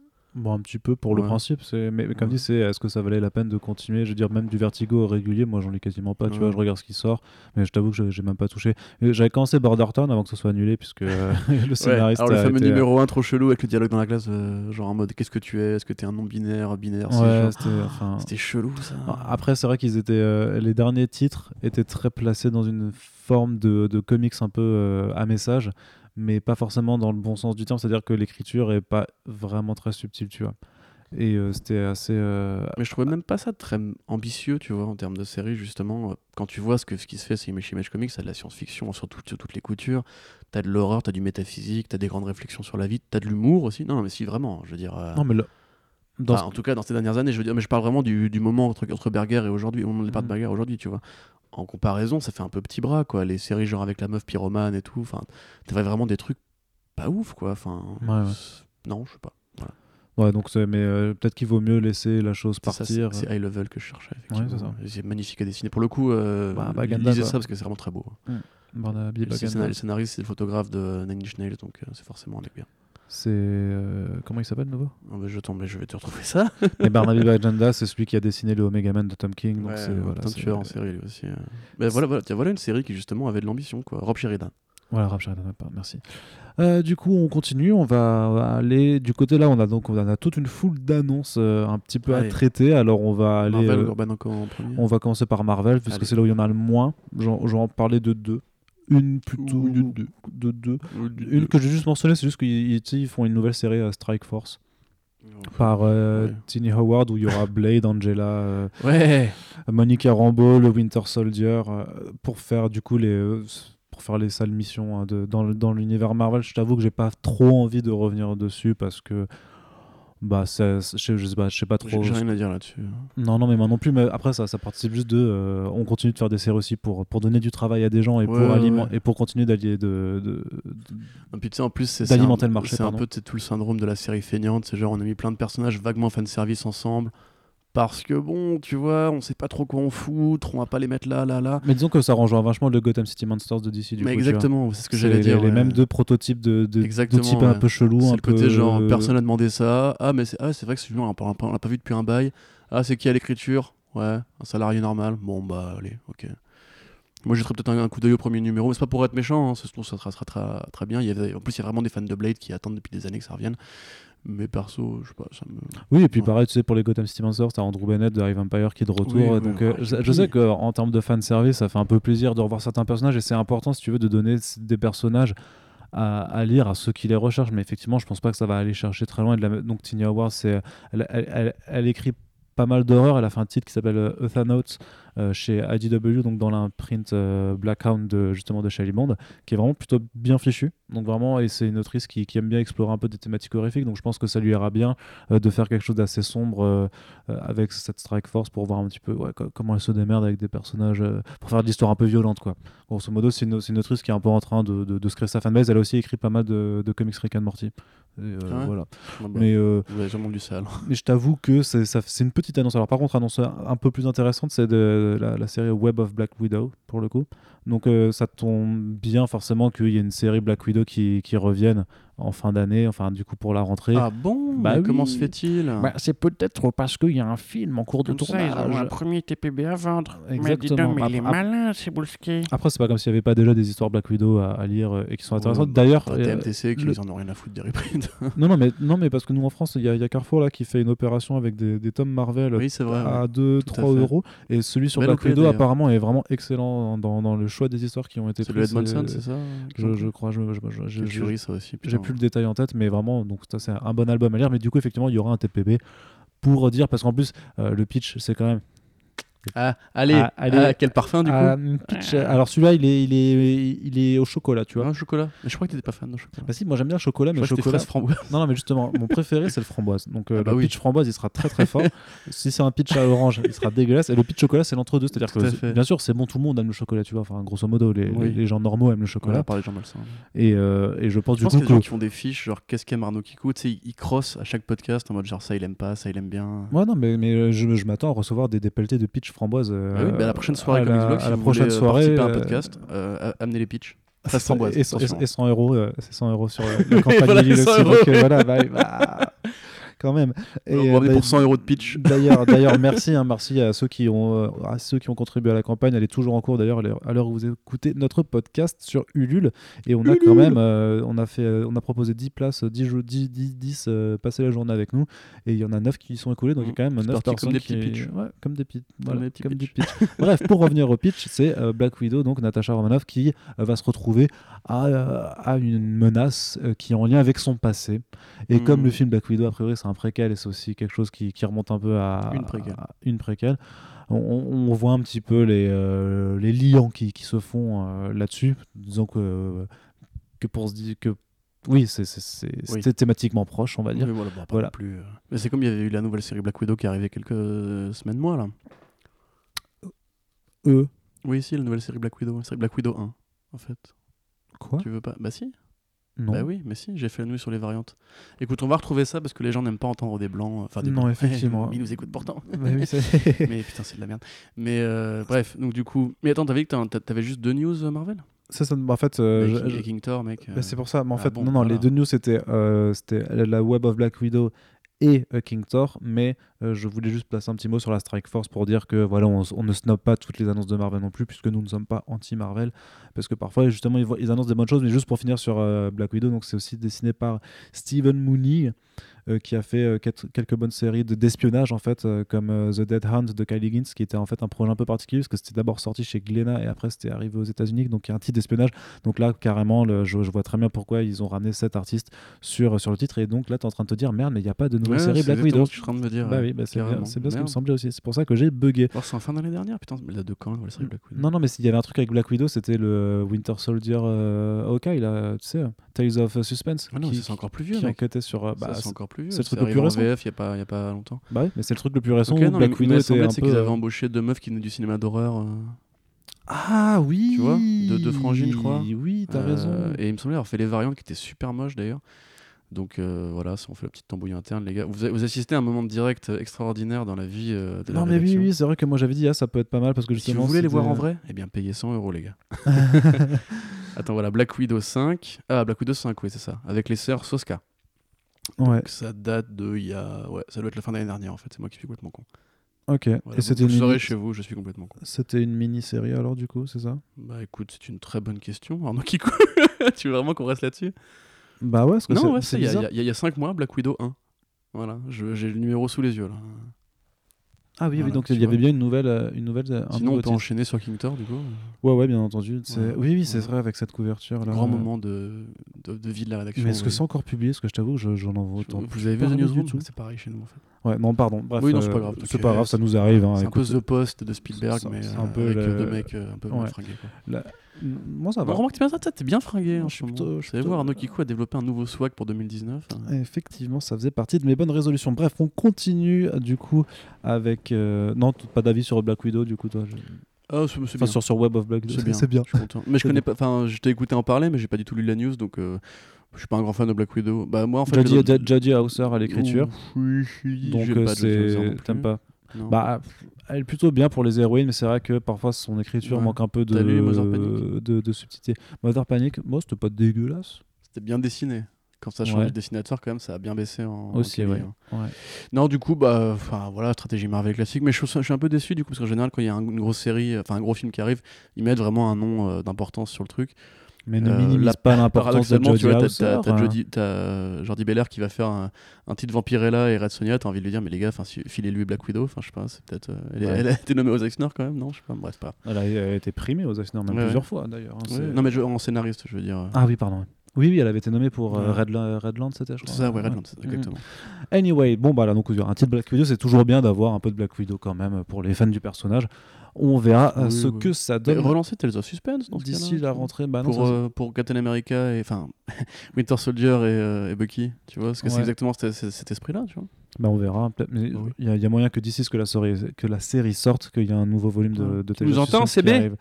Arrive. CB Sebouski. C'est quoi le vrai nom de on CB te Sebouski parle, euh, C'est euh, Charles Ch- Basile, Ouais, je sais pas, un truc comme ça. Ou, euh, chrétien de, de, de Broye. ou alors, euh, j'essaie de trouver quelque chose de drôle, mais comme je n'y arrive pas, Non on plus, va enchaîner. pas. Du coup, King Thor, parce que tu voulais en parler, King, Thor. C'est quand même incroyable ça. Ah bah oui, la, C'est la, cette fois, c'est la bonne, c'est la vraie fin de fin. C'est la vraie fin de run de Jason Aaron avec euh, Ezra Ouais. Tribich Je suis qui, qui quelques mois revient. du coup, mais ça va. Mais ça va être la, la euh, Zian, quoi. Bah oui, bah du Bah, coup, pour ceux qui vraiment. Enfin, y a-t-il besoin de présenter le duo Cedric Big, Jason Aaron? Non. un petit peu. Un petit peu, bon. Si jamais, si jamais, si jamais c'est votre premier podcast Comics Blog, par exemple, et que les gens ne savent pas ce que c'est. Voilà. Oui, c'est vrai. D'ailleurs, dites-le nous en commentaire si c'est votre premier podcast euh, Comics Blog. On serait Mais curieux. Je, ouais, je sais pas si vous avez compris grand chose du coup depuis le début, mais écoutez, voilà, c'est Arnaud Kikou, euh, Strasbourgeois, docteur. euh, moi, je suis Corentin et je suis un enfoiré. Du coup, euh, Essad Ribic, Jason Aaron, donc c'est évidemment Thor God of, God of Thunder. Faut quoi, savoir en que- 2011, ça, hein, quand ils ont démarré Ouais, un truc comme ça, c'était à 7 ans, je crois. Mm. Donc, euh, même 2012, 2012. alors, ouais. C'est à l'époque euh, des premiers relaunchs Marvel vraiment Ah, importants. ouais. Marvel Now, euh, All New Marvel Now, euh, All New, All Different, machin. Et Fresh Start. Bref, voilà. C'est la fameuse époque qui a commencé à ce moment-là. À l'époque, Jason Aaron, donc c'était déjà un, un- un grand nom, mais c'était quand même un nom qui était quand même plus connu pour Vertigo, justement, puisque c'était évidemment Scalp avec R.M. Guerra. Une série que vous, vous devez de posséder, sinon vous n'allez pas bien. Voilà, il faut, il faut lire Scalp, c'est extraordinaire. Il faut lire tout ce qu'a fait Jason Aaron, de façon en général, à part les Avengers. Il y a d'ailleurs un dossier sur Jason Aaron en indé qui est sur Comics Blog qu'on vous encourage à aller lire et relire. Ah oui, c'est vrai, bah c'est qui, Bah oui. c'est qui qui a écrit ça? C'est un enfoiré, je crois. L'enfoiré. L'enfoiré était là. Euh, du coup, oui, effectivement, euh, déjà à l'époque, Aaron était quand même connu pour être un scénariste qui, qui aimait bien l'aventure, l'action, et qui avait cette espèce de grande. Enfin, même de, base, le mec fait euh, fan de métal, euh, fan de Viking et compagnie, euh, et qui a toujours aimé les personnages un peu, forts, un peu énergiques et compagnie. Enfin, c'est un mec qui vraiment met beaucoup de densité, d'ampleur, de, de gravitas, pour citer Frédéric Sigrist, dans ses BD. Et quand il a récupéré Thor, déjà Thor c'était assez, une assez bonne période, que Thor a énormément de grands runs, c'est assez fascinant de voir que, comment le cinéma a maltraité ce personnage alors qu'il y a vraiment une putain de bonne matière dessus. Et Thor God of Thunder, oui, ben, c'était effectivement un chef-d'œuvre qui appliquait euh, la narration qu'a toujours aimé Jason Aaron, c'est-à-dire la, la narration sur deux timelines en fait. C'est-à-dire Mm. que c'était déjà le cas dans le Scalp, C'est-à-dire qu'il c'est y a le cas dans tort Southern du... Bastard, c'est le cas dans. euh, oui, tu voulais dire. C'est-à-dire qu'il y a un tort du présent, un tort du futur. Un Thor du présent, un Thor du futur. Voilà. Donc Thor du futur qui est du coup le, le vieux Thor, le roi Thor, qui a repris le, le trône après Odin, qui a eu des filles euh, qui sont adorables, et qui est confronté dans, dans son règne par euh, celui qui pourrait être son dernier adversaire, qui est donc le, le Butcher of Gods, un God Slayer, qui utilise un Necrosword, une épée qui est susceptible de tuer les dieux. Euh, donc ça, c'était le premier volume. Après ça, bah, on suivit énormément de, volumes, de, de relaunch au numéro 1, de Dion War Victor, il y a eu la, la fameuse période Jane Foster. Et bah, en fait, Jason Aaron a continué un run qui euh, probablement s'inscrit dans les plus grands runs euh, du personnage. Quoi. Enfin, je veux dire, il a pas vraiment de... Après, il y a- plein de grands runs, donc chacun a sa préférence, mais effectivement, c'est vraiment un truc assez huge. Quoi. Tu peux le mettre à côté de Straczynski ou ce que tu veux. Euh, et tout le monde croyait, enfin en tout cas je croyais, j'entraîne des gens avec moi parce que sinon je passe pour un, un bolos, mais euh, tout le monde croyait que War of the Realms serait le dernier truc, et en fait c'était pas passé loin. War of the Realms effectivement est bien la culmination qu'on attendait, c'est-à-dire qu'il y a effectivement la fameuse guerre qui tease depuis des années avec Malekith. Euh, mais il y aura quand même une fin, un épilogue aux deux versions de Thor. Donc il y aura l'épilogue de Thor 1, enfin de Thor du présent, qui commencera avec Thor 15, qui est donc là qui va être pour la rentrée, et l'épilogue de Thor du futur dans une mini-série qui s'appellera King Thor, qui revient du coup sur, euh, sur cette période future dans laquelle Loki est redevenu, parce qu'il y a eu, pareil, c'est très chancelant, hein. des fois c'est un allié, pas un allié, et du coup Loki est vraiment, euh, d'ailleurs c'est une des meilleures réussites du run de, de Aaron, Loki, est extraordinaire, est redevenu donc l'enfoiré qui veut tuer son frère, exactement comme dans le Ragnarok euh, de Leda, qui donc récupère la Necrosword pour une dernière baston de, Frangin au bord de l'apocalypse. Alors sachant qu'il y a déjà eu des, vraiment des éléments de foreshadowing avec ça dans Thor at the Gates of Valhalla, où on voyait comment finissait l'histoire de Thor et Jane Foster. Fin extraordinaire, je ne la lisez pas si vous êtes euh, un peu moody ou quoi, parce que ça, ça tire les larmes. Euh, et du coup, bah, récupérer Ribik, c'est déjà très symbolique, parce que Mm. déjà, il faut savoir que le mec euh, ne fait quasiment pas d'intérieur. hein. La fois, ça doit être pour la série 1D. euh, Bah, versus, ouais, ouais. VS. ouais. VS. Et, Très euh, mauvaise expérience de sa part, il nous l'avait dit quand je l'avais vu en, en septembre dernier à Lyon. Et il n'avait pas du tout aimé. il m'avait dit qu'en gros, Ouais. qu'il recommencerait pas. Pour l'instant, il faisait beaucoup de covers aussi parce qu'il voulait plus recommencer non plus de, de, de, créa- de Creator Round. Parce qu'en fait, par rapport à ce qu'il avait préparé à la base avec, euh, je me rappelle plus du scénariste, en gros, ça a beaucoup changé en cours de route et ça correspondait plus du tout à ce qu'il voulait faire. Et du coup, il était très bougon en fait quand on lui en parlait. Tu vois, il aimait pas trop en parler. Tu vois, il était assez. euh, et plus, tu sais, c'est un grand bonhomme, euh, massif, tout ça. Ouais, bah oui. Euh, assez, assez jovial et porté sur l'alcool au demeurant, et qui là du coup d'un coup se renferme un petit peu. détails. Non non mais voilà, bah, ça, ça reste des êtres humains, c'est normal. Mais qui du coup euh, franchement quand je lui posais deux trois questions là-dessus, vraiment il se renferme un petit peu. Il a, tu sentais que ouais, il était pas pas ultra content de ça. Et VS du coup qui est qui est en tout cas très beau, mais c'est vrai Mais que c'est ça qui est dingue, en fait, c'est que même quand le mec a pas envie, il fait un truc incroyable. Quoi. Bon, pour ceux qui voient pas Ribik, euh, non mais juste pour, juste, je- Fantastic Fantastic Four récemment. vas-y. Ouais, je voulais juste finir- dire que c'était arrivé chez Panini euh, récemment, donc euh, vous pouvez aller découvrir euh, Oui, tout à fait. ce premier titre indé de Ribic. euh, C'est là-bas. vrai. Et c'était donc euh, Ivan Brandon qui avait fait. Ouais, euh, voilà. Donc auteur de Drifter aussi. Euh, et d'ailleurs, euh, il fait, il fait double jeu en ce moment, euh, Rubik, puisqu'il faut, il va aussi faire un one shot sur Conan. Oui. Euh, qui aura lieu bientôt, hein, qui va écrire d'ailleurs. Bon, a priori, c'est un numéro muet, donc il va écrire juste une intrigue.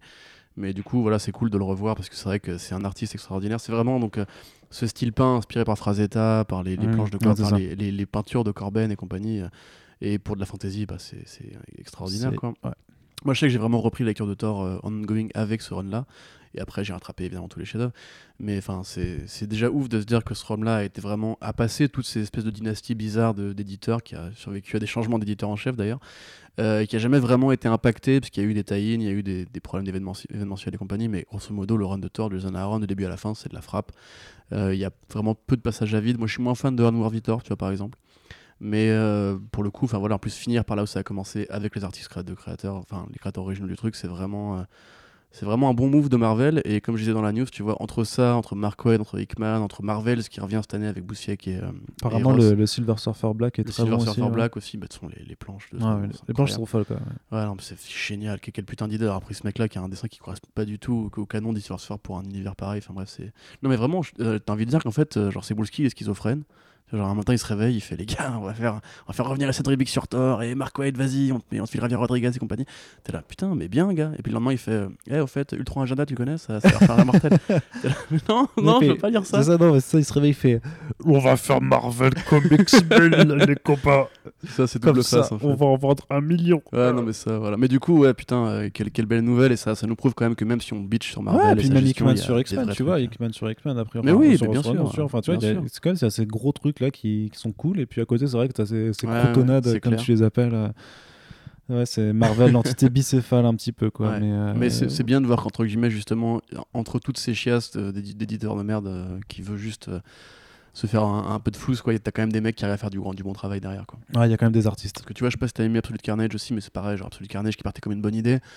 Là, enfin, Absolute Carnage versus le Ghost Rider, quoi. T'es là, mais putain, mais arrêtez, Ouais, arrêtez les, avec les, votre les 1000 les 1000 débile. tie là, c'est c'est non, c'est Ouais, ouais, non, mais en plus, t'as des tie en fait, c'est des mini-séries, ça change d'auteur entre trucs. Donc, tu sens le projet qui, entre guillemets, part complètement à la flotte, où tu auras juste à lire la série principale, Venom et Spider-Man si tu veux, et puis c'est tout, quoi. Voilà, donc, oups, pardon, j'ai Voilà. mal. Un, petit, un petit coup de barre, hein, Ouais, bon, ça, ça m'arrive parfois. euh, c'est moi, je te, la- je te fais chier, c'est ça? C'est la digestion, c'est la Ouais, ça. digestion. Euh, et du coup, on va continuer du côté des annonces en VO, mais on va passer de l'autre côté avec DC Comics qui a fait pas mal d'annonces aussi. Alors, si, si, on va toutes les aborder, mais alors euh, de façon plus ou moins rapide. Euh, D'ailleurs, un, nouveau titre pour le DC Black Label, une mini-série du coup Joker Harley Quinn, dessinée par entre autres Miko Swayan, qui est quand même un, mec qui a fait des merveilles sur Bloodshot, sur le Bloodshot de Jeff Lemire à plusieurs reprises, hein, donc sur les différentes séries, donc euh, vous pouvez largement retrouver chez Bliss Comics en VF. Et euh, voilà, c'est juste que sur le principe, retrouver donc ce, duo de personnages iconiques, euh, certes, certes, qui, a tendance à être un peu surexploité. Euh, ça, ça ne, enfin, on pourrait être un petit peu critique, mais en même temps, c'est bien de voir qu'il y a quand même encore des projets Black Label qui se font, et notamment bah, pouvoir Miko Soyan dessiner l'univers d'essai dans un truc dans son style sombre et tout, et très photoréaliste. Je pense que ça va être hyper beau. Et pour la petite anecdote. Moi, j'étais juste très très très content d'apprendre, euh, d'avoir enfin cette annonce, puisque en fait, il m'en avait parlé à Comic Con Paris à- quand je l'avais interviewé l'année dernière. Il m'avait dit ouais, je vais faire un truc Joker Harley Quinn pour le Black Label. Et là, j'étais mais tu peux pas me laisser comme ça, ça, ça va être annoncé quand? Je, je vais en parler, tu vois. Et ça, et ça c'est, euh, un peu les euh, comment dire. C'est, c'est ce qui fait le sel un peu du métier parfois, c'est d'être un peu dans le secret des dieux, on va dire, quand les artistes te disent un peu sur quoi ils bossent, et tu sais que euh, d'ici ce que ce soit annoncé, ben, t'auras, t'auras peut-être oublié que ça existe, mais, euh, mais en fait, tu t'en rappelles quand ça revient. Mais Et- même, enfin, au-delà du, du talent du dessinateur, c'est aussi, euh, du coup, c'est Camille Garcia qui, est, qui écrit. Camille Garcia, oui. Et du coup, c'est un transfuge du projet DC Inc., puisque c'est aussi elle qui gère les, les romans graphiques Teen Titans avec euh, Raven et Beast Boy qui a été lancé récemment aussi. Et qui a dit qu'elle voulait faire un projet transversal où en gros elle va faire un roman graphique euh, jeunesse pour chaque héros de la Teen Titans et après elle va en faire un, un, trait, un trait général, donc ça a l'air pas mal. Euh, et puis, enfin, c'est enfin du Harley Quinn euh, qui se prend au sérieux, quoi. Tu vois, c'est enfin du Harley Quinn premier degré où elle jouera donc euh, une psychiatre euh, forensics, euh, enfin une, une spécialiste, une profileuse, quoi, on va dire, Ouais, spécialiste des tueurs en série. parce que ça s'appelle Joker Harley Quinn Criminal Sanity. Voilà, c'est ça, donc un polar. Après, la, la couverture est extrêmement moche. Euh, ça fait un peu genre roman de guerre bizarre, mais pourquoi pas. Euh, et elle dit qu'elle s'inspire pour le Joker de John Wayne, John Wayne Gacy, donc un tueur en série très célèbre qui justement était un clown. Se déguiser en clown et animer des fêtes d'anniversaire, euh, c'est toujours un peu creepy de se dire ça. mais voilà. Euh, du coup, moi, juste en fait pour lire du Harley Quinn où il n'y a pas juste du euh, Hey Pudding et compagnie, je, suis- je suis chaud parce que c'est vrai que je suis pas très fan de la direction du personnage depuis quelques mois, voire années. Et c'est un numéro, le premier numéro sortira le 2 octobre, soit une semaine avant la sortie d'un film consacré à Joker. Donc on imagine bien qu'un projet Joker, Harley Quinn mature, euh, juste avant la sortie d'un film qui s'annonce très violent. C'est un bon alignement de planètes. Et t'as le, le roman graphique sur Harley aussi. euh.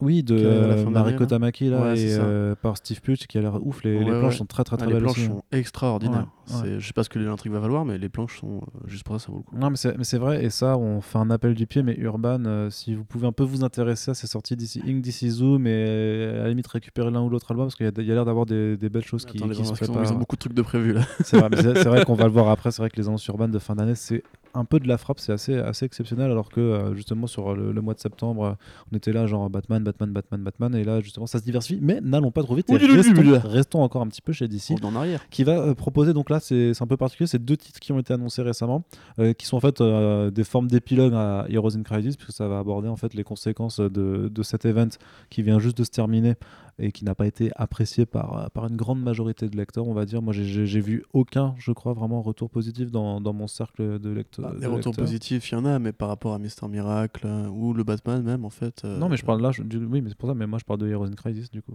vraiment. ce que je te dis, compa- comparativement à ce que fait King à côté. Ah bah oui, bah c'est moins bien de toute façon, ça- Ouais, ça ouais. c'est sûr. Bref, il y aura donc deux titres qui ont été annoncés. Euh, une, ma- une maxi-série qui s'appelle Flash Forward qui est consacrée à Wally West, qui va en fait à la fois faire avec les conséquences de Heroes in Crisis, parce qu'on va pas vous spoiler ce qui se passe dedans, mais il, il a un rôle très important dedans. euh, donc euh, voilà, il, va, il est laissé dans une situation qu'il va devoir euh, composer euh, à- dans cette série Flash Forward. Et justement, c'est aussi pour quand même aborder le, le- un cas assez particulier avec ce, ce personnage qui euh, était le symbole de Rebirth, puisque c'est lui qui était revenu absent ouais. voilà, qu'il était absent pendant, euh, pendant de nombreuses années avec les New 52, qu'il était revenu sous la plume de Jones par. Par euh, il était revenu pardon avec, euh, avec Ouais, le ouais, Rebirth. ça, par Jones, ouais. Oui, c'est- Oui, non, par Jones, mais euh, ce que je veux dire, c'est que la, la grande problématique du personnage, c'est que lui est revenu, mais euh, le- tout ce qu'il avait, euh, tout son, toute sa famille, ses enfants, tout ça, n- n'est pas revenu en même temps. Donc c'est Mhm. c'est quand même un peu ce qu'est-ce que tu fais quand tu retournes dans un univers où tout ce que tu avais, en fait, a quand même disparu. Et c'est ça qui devrait être abordé. C'est forcément en lien aussi avec des choses qui se sont passées dans euh, Heroes in Crisis. Mais euh, par contre, euh, l'équipe créative, c'est Scott Lobdell à l'écriture et euh, Brett Booth au dessin. et alors, même s'il faut laisser effectivement sa chance, là tu vois, toi tu rigoles tout de suite. alors, je suis d'accord qu'il faut laisser sa chance aux équipes créatives, qu'il faut pas euh, condamner d'avance, mais voilà, Scott Lobdell, c'est pas non plus le meilleur scénariste que DC peut se payer.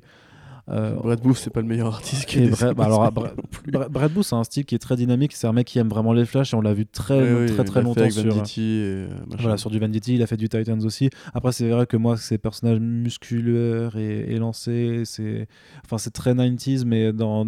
comme un Michael Turner, tu vois, mais en moche, tu vois, parce que je trouve pas ça forcément très très beau. C'est du sous Jim Lee. Ouais, du. Mais c'est- peut-être un petit peu méchant, mais vraiment, c'est après, c'est. Moi, je, pense, je pense pas qu'il y ait vraiment des fans premier degré de Brad Booth. Si, si, non, si, mais si, des gens qui aiment même. bien en tant que. Voilà, mais c'est l'artiste préféré de personne, entre guillemets, tu vois. Ben, bah si, il doit forcément y avoir des gens pour qui c'est l'artiste ouais, ses préféré. parents, oui, peut-être. C'est ses potes de fac, sa copine, peut-être. ouais. ses enfants, peut-être aussi, tu vois. Non, je suis pas sûr, même eux. C'est- ah, quelle horreur, c'est qui ton artiste préféré euh, C'est pas papa. C'est pas très sympa. Enfin voilà, c'est juste que voilà, euh, a priori, DC a envie de, de- continuer, enfin, de, de- faire des choses avec Wally pour pas le laisser dans, dans- dans une certaine situation. Mais c'est vrai qu'en lui donnant cette équipe créative, c'est pas forcément ce qui, ce qui est le plus intrigant. Euh, mais ce qui est marrant, du coup, c'est Scott Lobel travaille encore. Mais bien sûr, mais parce qu'il fait Radoud, euh, il fait Radoud Outlaw. Mais c'est ouf. Il fait, enfin, il est sur Radoud depuis le début de Rebirth. C'est le début de Radoud and the Outlaws d'ailleurs qui arrive chez Urban Comics avec Dexter Sawyer au dessin. C'était vraiment fun, tu vois. Il Au avait, euh, début, ouais, pendant un arc. et c'était beaucoup mieux que son Scott, que son Radoud de- des New 52. Vraiment. euh, si, si, le ah, premier volume de Redout, mais, mais je les ai lus, euh, patate. Le premier volume de Redout de New 52, c'était quand même euh, la formation de l'équipe, Starfire. euh, Ouais. Premier c'était arc qui tuait. Premier Bon. arc qui tuait. Non. Avec quand ils sont sur l'île, là, Bah, qui lui sa joli. jeunesse T'avais. Kenneth Rocafort au dessin aussi, donc ça, ça aidait pas mal, tu Oui, vois. bah, bah Mais ouais, ça, mais bon, après le premier arc. beaucoup, euh, beaucoup dégradé par la Le suite. premier arc avec Black Mask, euh, moi je l'aime mieux parce qu'il est joli aussi, tu vois. Ouais, ouais, non, mais ça avait, je trouve que c'était quand même vachement plus qualitatif ce- cette deuxième version de Radoud and the Outlaws que, que par rapport à T'as 52. pas d'âme, c'est pour ça. Ah, c'est peut-être parce que j'ai. Et du coup, tu veux expliquer aux gens ta je- théorie, euh, Je, ne suis pas roux. Par rapport à Scott Lobdell?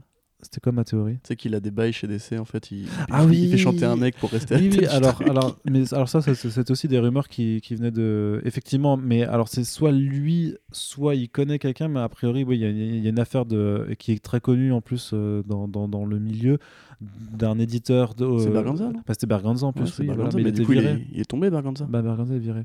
Enfin, voilà, c'était par rapport à peut-être qu'il aurait effectivement des. euh, qui, qui saurait des choses sur un mec euh, impliqué dans des il affaires des de- photos d'harcèlement sexuel. euh, et a priori, ouais, bah, c'était Eddie Berganza, il me semble, mais il y en a peut-être un autre. hein, Ah euh, voilà. Certainement, oui. Donc c'est pour ça qu'il qu'il- aura encore du travail. Mais j'ai envie de dire, je crois que Radoud vend correctement, tu vois. Donc bon, pourquoi pas. Enfin voilà, c'est clairement pas l'annonce la plus enthousiasmante. Et la deuxième mini-série qui a annoncé, c'est un titre euh, Harley Quinn et Poison Ivy, puisque les deux aussi, les deux personnages ont aussi eu un, rôle d'importance dans, dans la série, puisque notamment Harley Quinn était l'une des principales suspectes. euh, euh, de, euh, du, du- massacre à Sanctuary qui a, qui a lieu au début de, de cette série et euh, Ivy euh, Qui fait de la muscu. qui a fait de la muscu voilà on va dire végétales. c'est ça, parce qu'elle est végane, hein, forcément. Bah oui. Et Bah non, du coup, non, ce serait pas logique. Non Bah non, c'est une plante. Pourquoi manger des plantes, tu vois? Ah, c'est vrai. Oh, c'est compliqué cette Non, je pense qu'elle mange de la viande, tu vois, plante carnivore. Enfin bref, voilà. Donc les deux vont devoir, euh, comment dire, se retrouver après toutes, toutes ces émotions. Et euh, mais euh, mais euh, voilà, la, la, la, la, pyjama party, ça passera pas forcément comme prévu, parce qu'il y aura forcément quelqu'un pour euh, venir jouer les troubles faits. Donc c'est écrit par Jodie Hauser justement, qui que, dont, dont, dont, on vous parlait euh, juste avant avec la série euh, Black Widow. Et ce sera dessiné, alors j'ai plus du tout le. C'est Adriana Mello, je crois, qui, qui dessine euh, la chose. Donc, euh, dessinatrice qui n'a pas encore une carrière euh, énorme pour le moment. Et donc, je suis un peu plus circonspect sur cette annonce que sur Wally. Autant ça, ça me semblait logique que, que, pour Wally West, il y quelque chose qui se fasse. Mais pour euh, Harley Poison Ivy, on verra. Après, Tu sais Harley, truc- Harley Poison Ivy, c'est vendeur de base, même Ouais, c'est sûr. avec, Mais tu sais euh, qu'il y a un truc qui, qui m'interpelle avec Poison Ivy, c'est qu'il y a toujours euh, les conséquences de sa, de sa mini-série qu'elle tu sais, qu'elle avait eu avec les, euh, ses rejetons. ouais, là. voilà, c'est gamine là. Ouais, ce gamine, bon, on s'en branle quoi. Non, C'est- du Clément en plus, c'est chelou parce que Clément il a quand même percé de ouf sur, euh, chez des séances, enfin depuis quoi. Après, mais- ouais, ouais. Ouais, ouais. Bah après, voilà, est-ce que vraiment c'est excitant, c'est comme, comme annonce, je sais pas. Non, non, Ouais, c'est pas, Harley, pas, Harley Ivy, ça fait un petit moment que ça me, ça me parle plus trop. C'est pas euh, forcément le truc euh, le, le plus excitant, mais ça fait partie des annonces euh, du moment. Voilà, c'est ça. Donc, Adriana Mello, elle a dessiné du Witchblade et du Birds of Prey, donc on va dire que les personnages féminins le connaissent. hein. Donc, Et euh, les gros muscles aussi, du coup. et les gros muscles aussi. Alors, du coup, par contre, la grosse annonce de DC Comics, hein, Oh, dis donc. elle, est, elle est fat quand même. hein. Waouh. Elle est quand même méga fat. Oui. Elle est ultra fat. Oh là là là là. Elle est vraiment giga peux- fat. tu- C'est Brian Michael Bendis Oh. encore et toujours lui qui continue de, de, de poser ses couilles sur la table de DC Comics. Je pense qu'il arrive, tu vois, il vient dans le bureau, il arrive à ce bureau à DC, tu vois. Il y a Jim Lee et, de- et Dan Didio qui sont assis à leur bureau.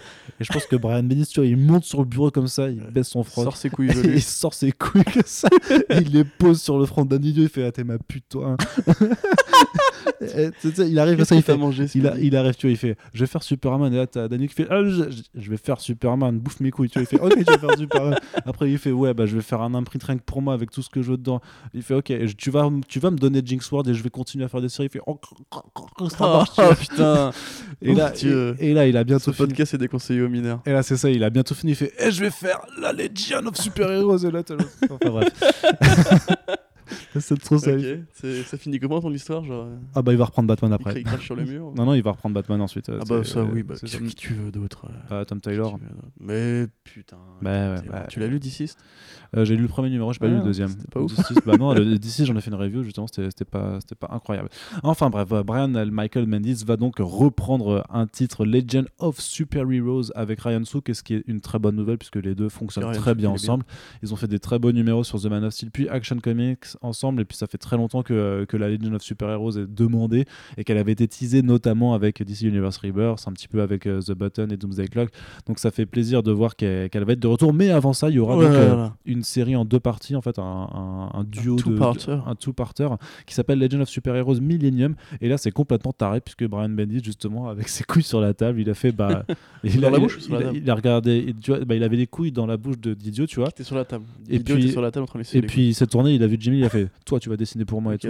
il fait non non moi je fais que des couvertures sur Twitch pour faire de la thune. Et, il fait, et là il lui met, euh, il, lui- il, Là, il sort une troisième couille. il sort une, il sort une troisième Il couille. jette dans la bouche. Et ça, et il fait tu vas dessiner pour moi donc voilà en fait c'est deux numéros qui à chaque fois euh, en fait vont présenter le futur de l'univers d'ici en se concentrant sur des personnages différents et c'est avec un, un roster d'artistes complètement taré puisqu'on va avoir du Supergirl par Jim Lee du, Batman, du Batman Beyond par Dustin Nguyen, c'est trop, c'est trop charmé. On va avoir Andrea Sorrentino qui revient un petit peu pour faire du Kamandi, ça va être trop bien.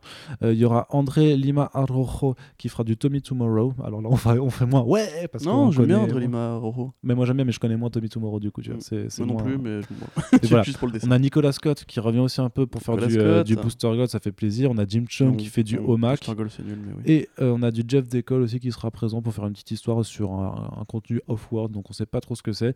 Et donc euh, Ryan Soo qui viendra illustrer la dernière partie. Bref, euh, un peu une sorte de New Age of DC Heroes en fait.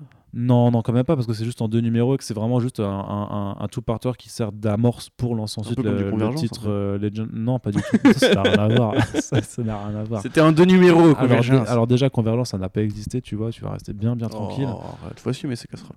Faut- ouais, non, le seul truc qui était bien avec Convergence, c'était le, le Superman euh, pour euh, Non, lancer, Shazam euh, avec Evan Shiner.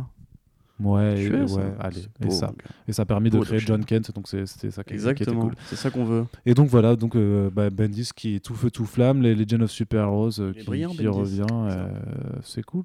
Ouais, c'est vrai que c'est pas mal ça, je suis content moi aussi. Voilà, c'est tout ce que tu as à dire? Bah, euh, pff, on a beaucoup de trucs à voir. euh, je t'avoue que oui, ça m'en. Tu vois, moi je. Et moi, il y a juste une question que je me pose, Oui, tu vois, parce que ça, ça va mettre en parallèle d'une autre, d'une autre annonce d'ailleurs qu'il faut que je traite encore par écrit, qui sera traitée par écrit à l'heure où vous écouterez ce podcast, je pense. C'est que euh, la GSA, du coup, va revenir dans les pages de Justice League par Scott Snyder et qu'il a dit, il a dit en gros que euh, il, il a fait intervenir et techniquement, ça va mener à, une- à un vrai traitement de, de cette équipe de super-héros, euh, sûrement dans une série du coup dédiée. Et euh, pas Geoff Jones qui voulait. mais justement, voilà, justement, parce que dans, dans l'interview de Newsarama, il dit oui, mais alors, euh, on voulait quand même que, euh, que Geoff Jones euh, ramène le concept dans, dans Doomsday Clock de, de la GSA, de la JSA. Mais par contre, euh, pour en parler, du coup, c'est moi qui vais le faire parce qu'au final, ce que fait euh, Geoff Jones, c'est fantastique, mais c'est un peu dans sa propre compte. Non, non, mais c'est vraiment. Il dit, il dit- il dit vraiment ça. Il dit, merde, hein. il dit vraiment, c'est un peu self-contained, dans sa propre continuité, dans son propre truc. Et en fait, quand tu lis le truc, tu fais oh merde, Scott Snyder qui dit ça. Ouais, ouais, et, et en fait, du coup, tu dis, non, mais en vrai, Doomsday Clock, du coup, c'est ça. C'est fini, enfin, il faut que je fasse un édito là-dessus. Genre, on a volé Geoff Jones parce qu'en fait, sa GSA et, la Legend, c'était lui qui les avait teasés, qui avait, et qui, je pense, devait s'en occuper plus ou moins. D'ailleurs, on entend toujours des nouvelles de l'imprint de Jones, tu sais, The Killing Zone, on, on sait plus trop où est-ce que ça en est. Et vraiment, tu as vraiment l'impression, en fait, que- qu'il s'est complètement fait plumer par Snyder et Bendis, où euh, du coup, ils se ils sont tirés euh, à la courte paille. Et, euh, et du coup, choisi. hein. et Bendis a dit, bon, bah, moi, je prends la Legend, et euh, t'as Snyder qui fait, bah, moi, j'aurai la ça pour aller GSA. faire des films de merde et des séries pourries. Bravo, frère. Ouais, c'est vraiment, c'est vraiment particulier Non, mais cette après, que j'ai. quoi. ça fait un bail qu'on sait que Doomsday Clock allait se faire euh, pions, mais quand même pour la GSA, c'est pas cool parce que euh, Jones c'est le plus grand fan de la GSA de la Bah, Terre. en et- plus, il a fait un run énorme voilà, dessus. C'est euh, quand même pas, pas mm. sympa de la part de Snyder. qui- bah, à voir, plus, à voir quand même. Franchement, hein. de sa part, le côté genre, euh, sa continuité self-contained, mec, t'as envie, t'as- toute ta continuité à toi, c'est que des hommages de masturbateurs. euh, ce que t'as fait par le passé, quoi. Je veux dire, son Batman, Last Night on Earth, mec, ça ignore tout, tout, tout ce qu'il y a en Batman, à part les Batman de Snyder. Bah oui. C'est, mais Oui, c'est pas bah, mauvais c'est la- c'est hein, parce que c'est mais- la fin de son run, tu vois. De Bah son ouais, run à moi, c'est- à lui. Ouais. tu vois. Bon, pas, je peux m'énerver sur, sur Scott Snyder aujourd'hui. Mais après, du coup, ça me rassure, fait que Doomsday Clock, du coup, euh, c'est c'est pas, c'est pas canon. C'est vrai, t'es It's vraiment not une merde.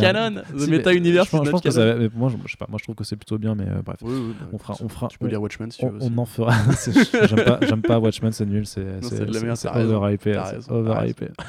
Mais bon, pareil qu'il y a une série télé qui sort là. Venom is better than Watchmen. Bah clairement, clairement. Euh, et du coup, on va donc terminer cette partie comics euh, avec les énormes annonces d'Urban. Comics euh, pour cette fin d'année. Ça fait déjà une heure qu'on parle de comics. Ouais, c'est putain, de ouf, c'est ouf. Et du coup, parce que On justement, parler de couilles un peu. hein.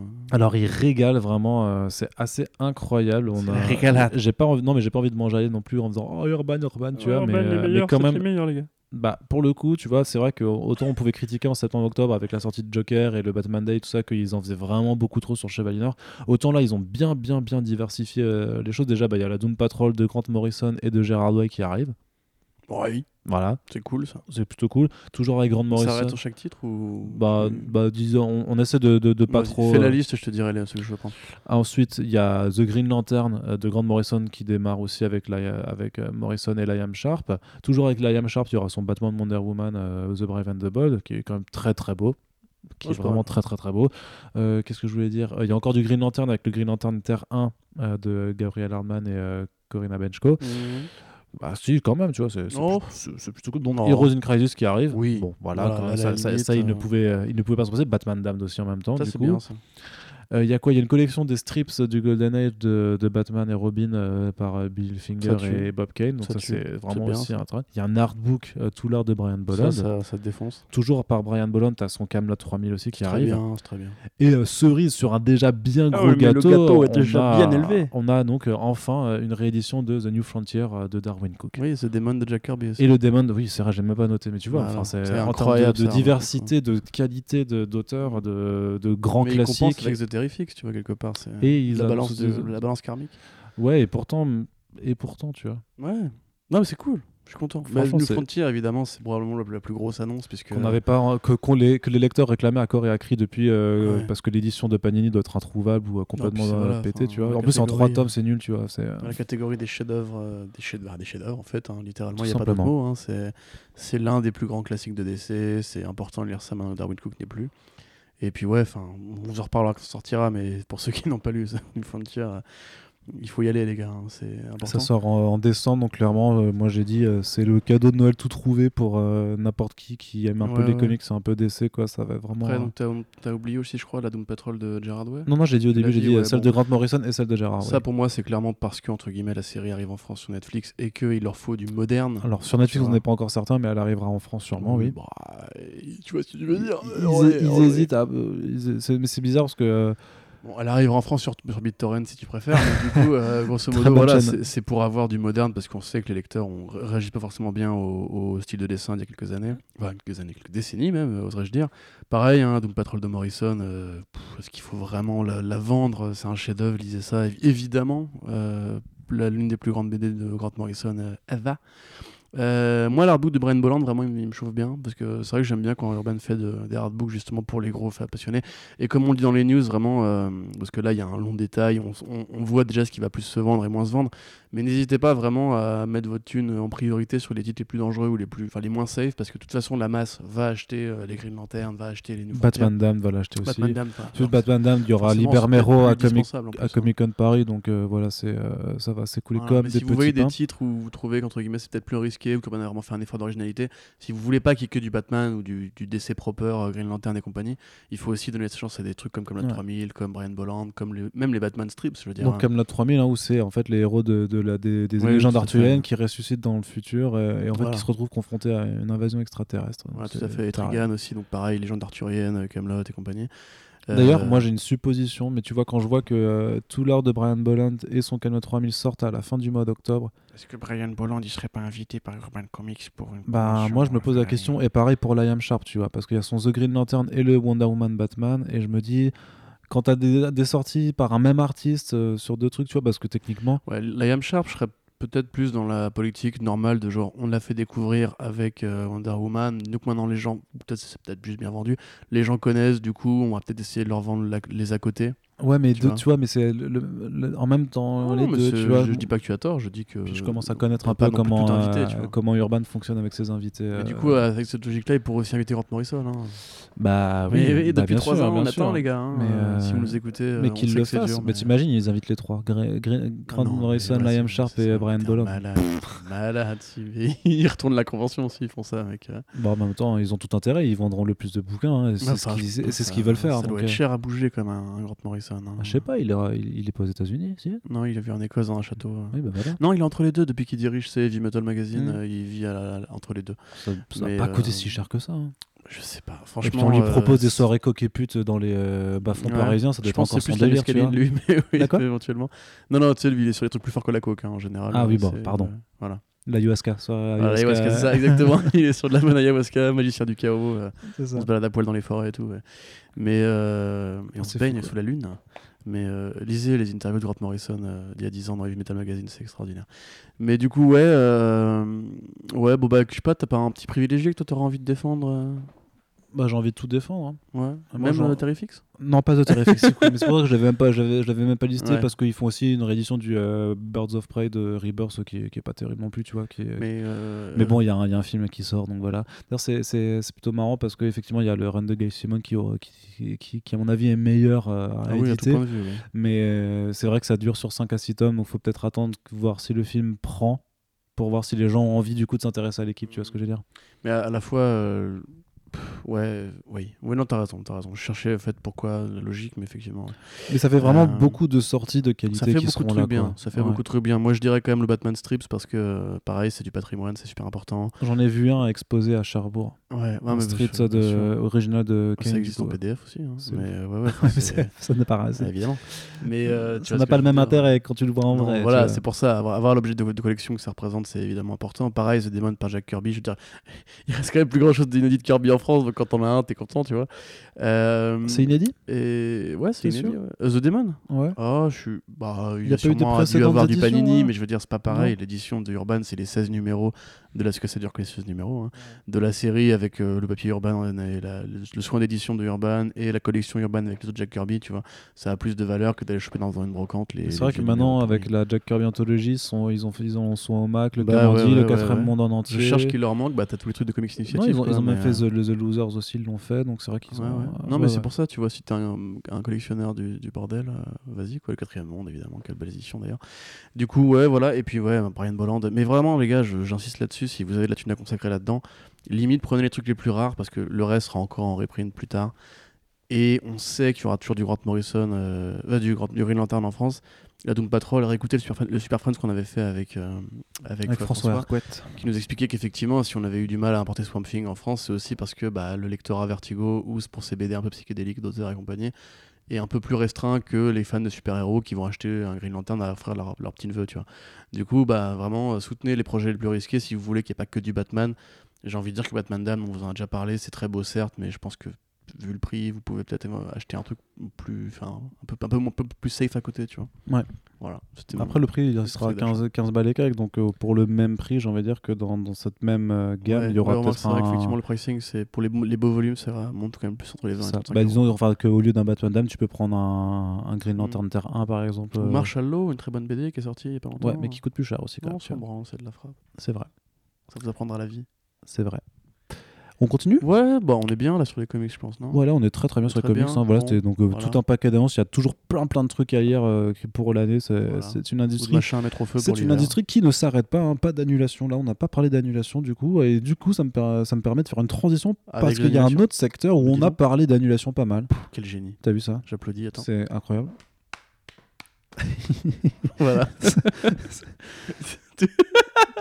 C'est la fatigue, C'est moi qui vais me lever, qui, heure de comics, mec, qui, euh. qui vais m'en aller. Du coup, alors, on revient euh, rapidement un petit peu sur euh, Sci-Fi qui fait un peu de la merde. Puisque. euh, Exagère, il y a une série sur Lobo qui arrive, frère. Ouais, bah justement, c'est ça. Alors, ils décident de développer un. Non, mais c'est incroyable. Je- On développe un spin-off Ah oui, sur là- Lobo qui est incarné donc par M.H. Scanlan dans Krypton. Donc, c'est un spin-off de Krypton. Déjà, faire un spin-off de Krypton. Genre... Enfin, à, à quel moment. Dans, dans ta dystopie du quotidien. Dans, dans, dans, dans- dans ta vie, t'as un mec qui se lève et il se dit Waouh, les gars, on va faire un spin-off de Krypton. Et, et tout le monde, il fait Ouais, t'as raison, on va mettre ça en développement. Tu fais Bah non, ça marche pas. Tu vois, sais pas. c'est- Ouais, même, c'est trop tu- bizarre. À la limite, tu fais un spin-off de Krypton, tu Mais fais ça, c'est- Superman, quoi, je sais pas. ça, ça- ça, c'est- c'est. c'est- Oui, en plus, parce qu'une série Lobo sur ça. Bon, après, ça Lobo sur Sci-Fi, Non, mais ça n'a aucun sens. Non, mais Sci-Fi, ils, y vont un peu pour la violence quand même, je crois. Non, mais il Ils faut pas. J'ai des gros doutes sur le fait que ça va être du Lobo punk euh, à l'ancienne. hein. Bah, faut voir, faut, faut aller regarder à quoi il ressemble dans Krypton, quoi. Mais ça veut dire qu'il faut aller regarder Krypton, tu vois. Et Ah, autant j'ai j'ai pas, j'ai vu et une autant saison, j'ai euh, pas, Krypton. j'ai pas énormément de temps dans ma life, tu vois. Autant si je dois le consacrer à regarder quelque chose, autant que ce soit pas Krypton, tu vois. Mm. Genre par exemple la série de Nicolas Winding Refn, Ouais, par exemple, To tu vois. to Die Young, qui arrive Ouais, par exemple. Arnaud, Guico Ouais, bah, je sais pas. oui, Voilà. Ou peut-être. Euphoria sur HBO, peut-être, je ne sais pas. Non, ça je sais pas non plus. Si vous avez des meilleures séries à regarder que Krypton, regardez les meilleures séries. non mais parce que juste, on fait une petite pause là-dessus quand même, c'est vraiment un scandale. Euh, parce que moi je suis désolé, Arrow ça a 8 ans, il y a eu 4 spin-offs, Riverdale, ça continue à produire. Euh, bon, Riverdale, à Il y a un spin-off, hein, Riverdale. Il y a un spin-off à Il y en a Riverdale. même deux, hein, Et à côté, putain, ça fait des années qu'on dit on veut des meilleures séries, on veut des séries un peu plus d'auteurs qui vont avoir un message politique éventuellement, Ouais. artistiquement être plus développés. Ils nous font des bonnes séries enfin. Et t'as l'impression que Sci-Fi du coup s'épanouit là-dedans, quoi. Et du jour au lendemain, Et c'est paf, euh, ouais, tu Voilà. dans l'œuf. Oui, élection de Macron 2017. parce euh, que- c'est tout, tout part en couille. Parce que du coup, c'est Deadly Class et Happy qui ne sont plus. euh, Alors, Deadly Class après une saison et Happy après deux saisons, alors qu'au moins les plans de Morrison c'était au moins d'en avoir trois. Donc, Ouais, euh, en plus, franchement, Happy, elle est bien cette saison 2, quoi. bah, de- ça, sur ça- ça va tellement plus loin que la première au niveau bar- barbarie, euh, folie. Ça fait du bien. Enfin, pourquoi Krypton? Pourquoi Lobo? Pourquoi...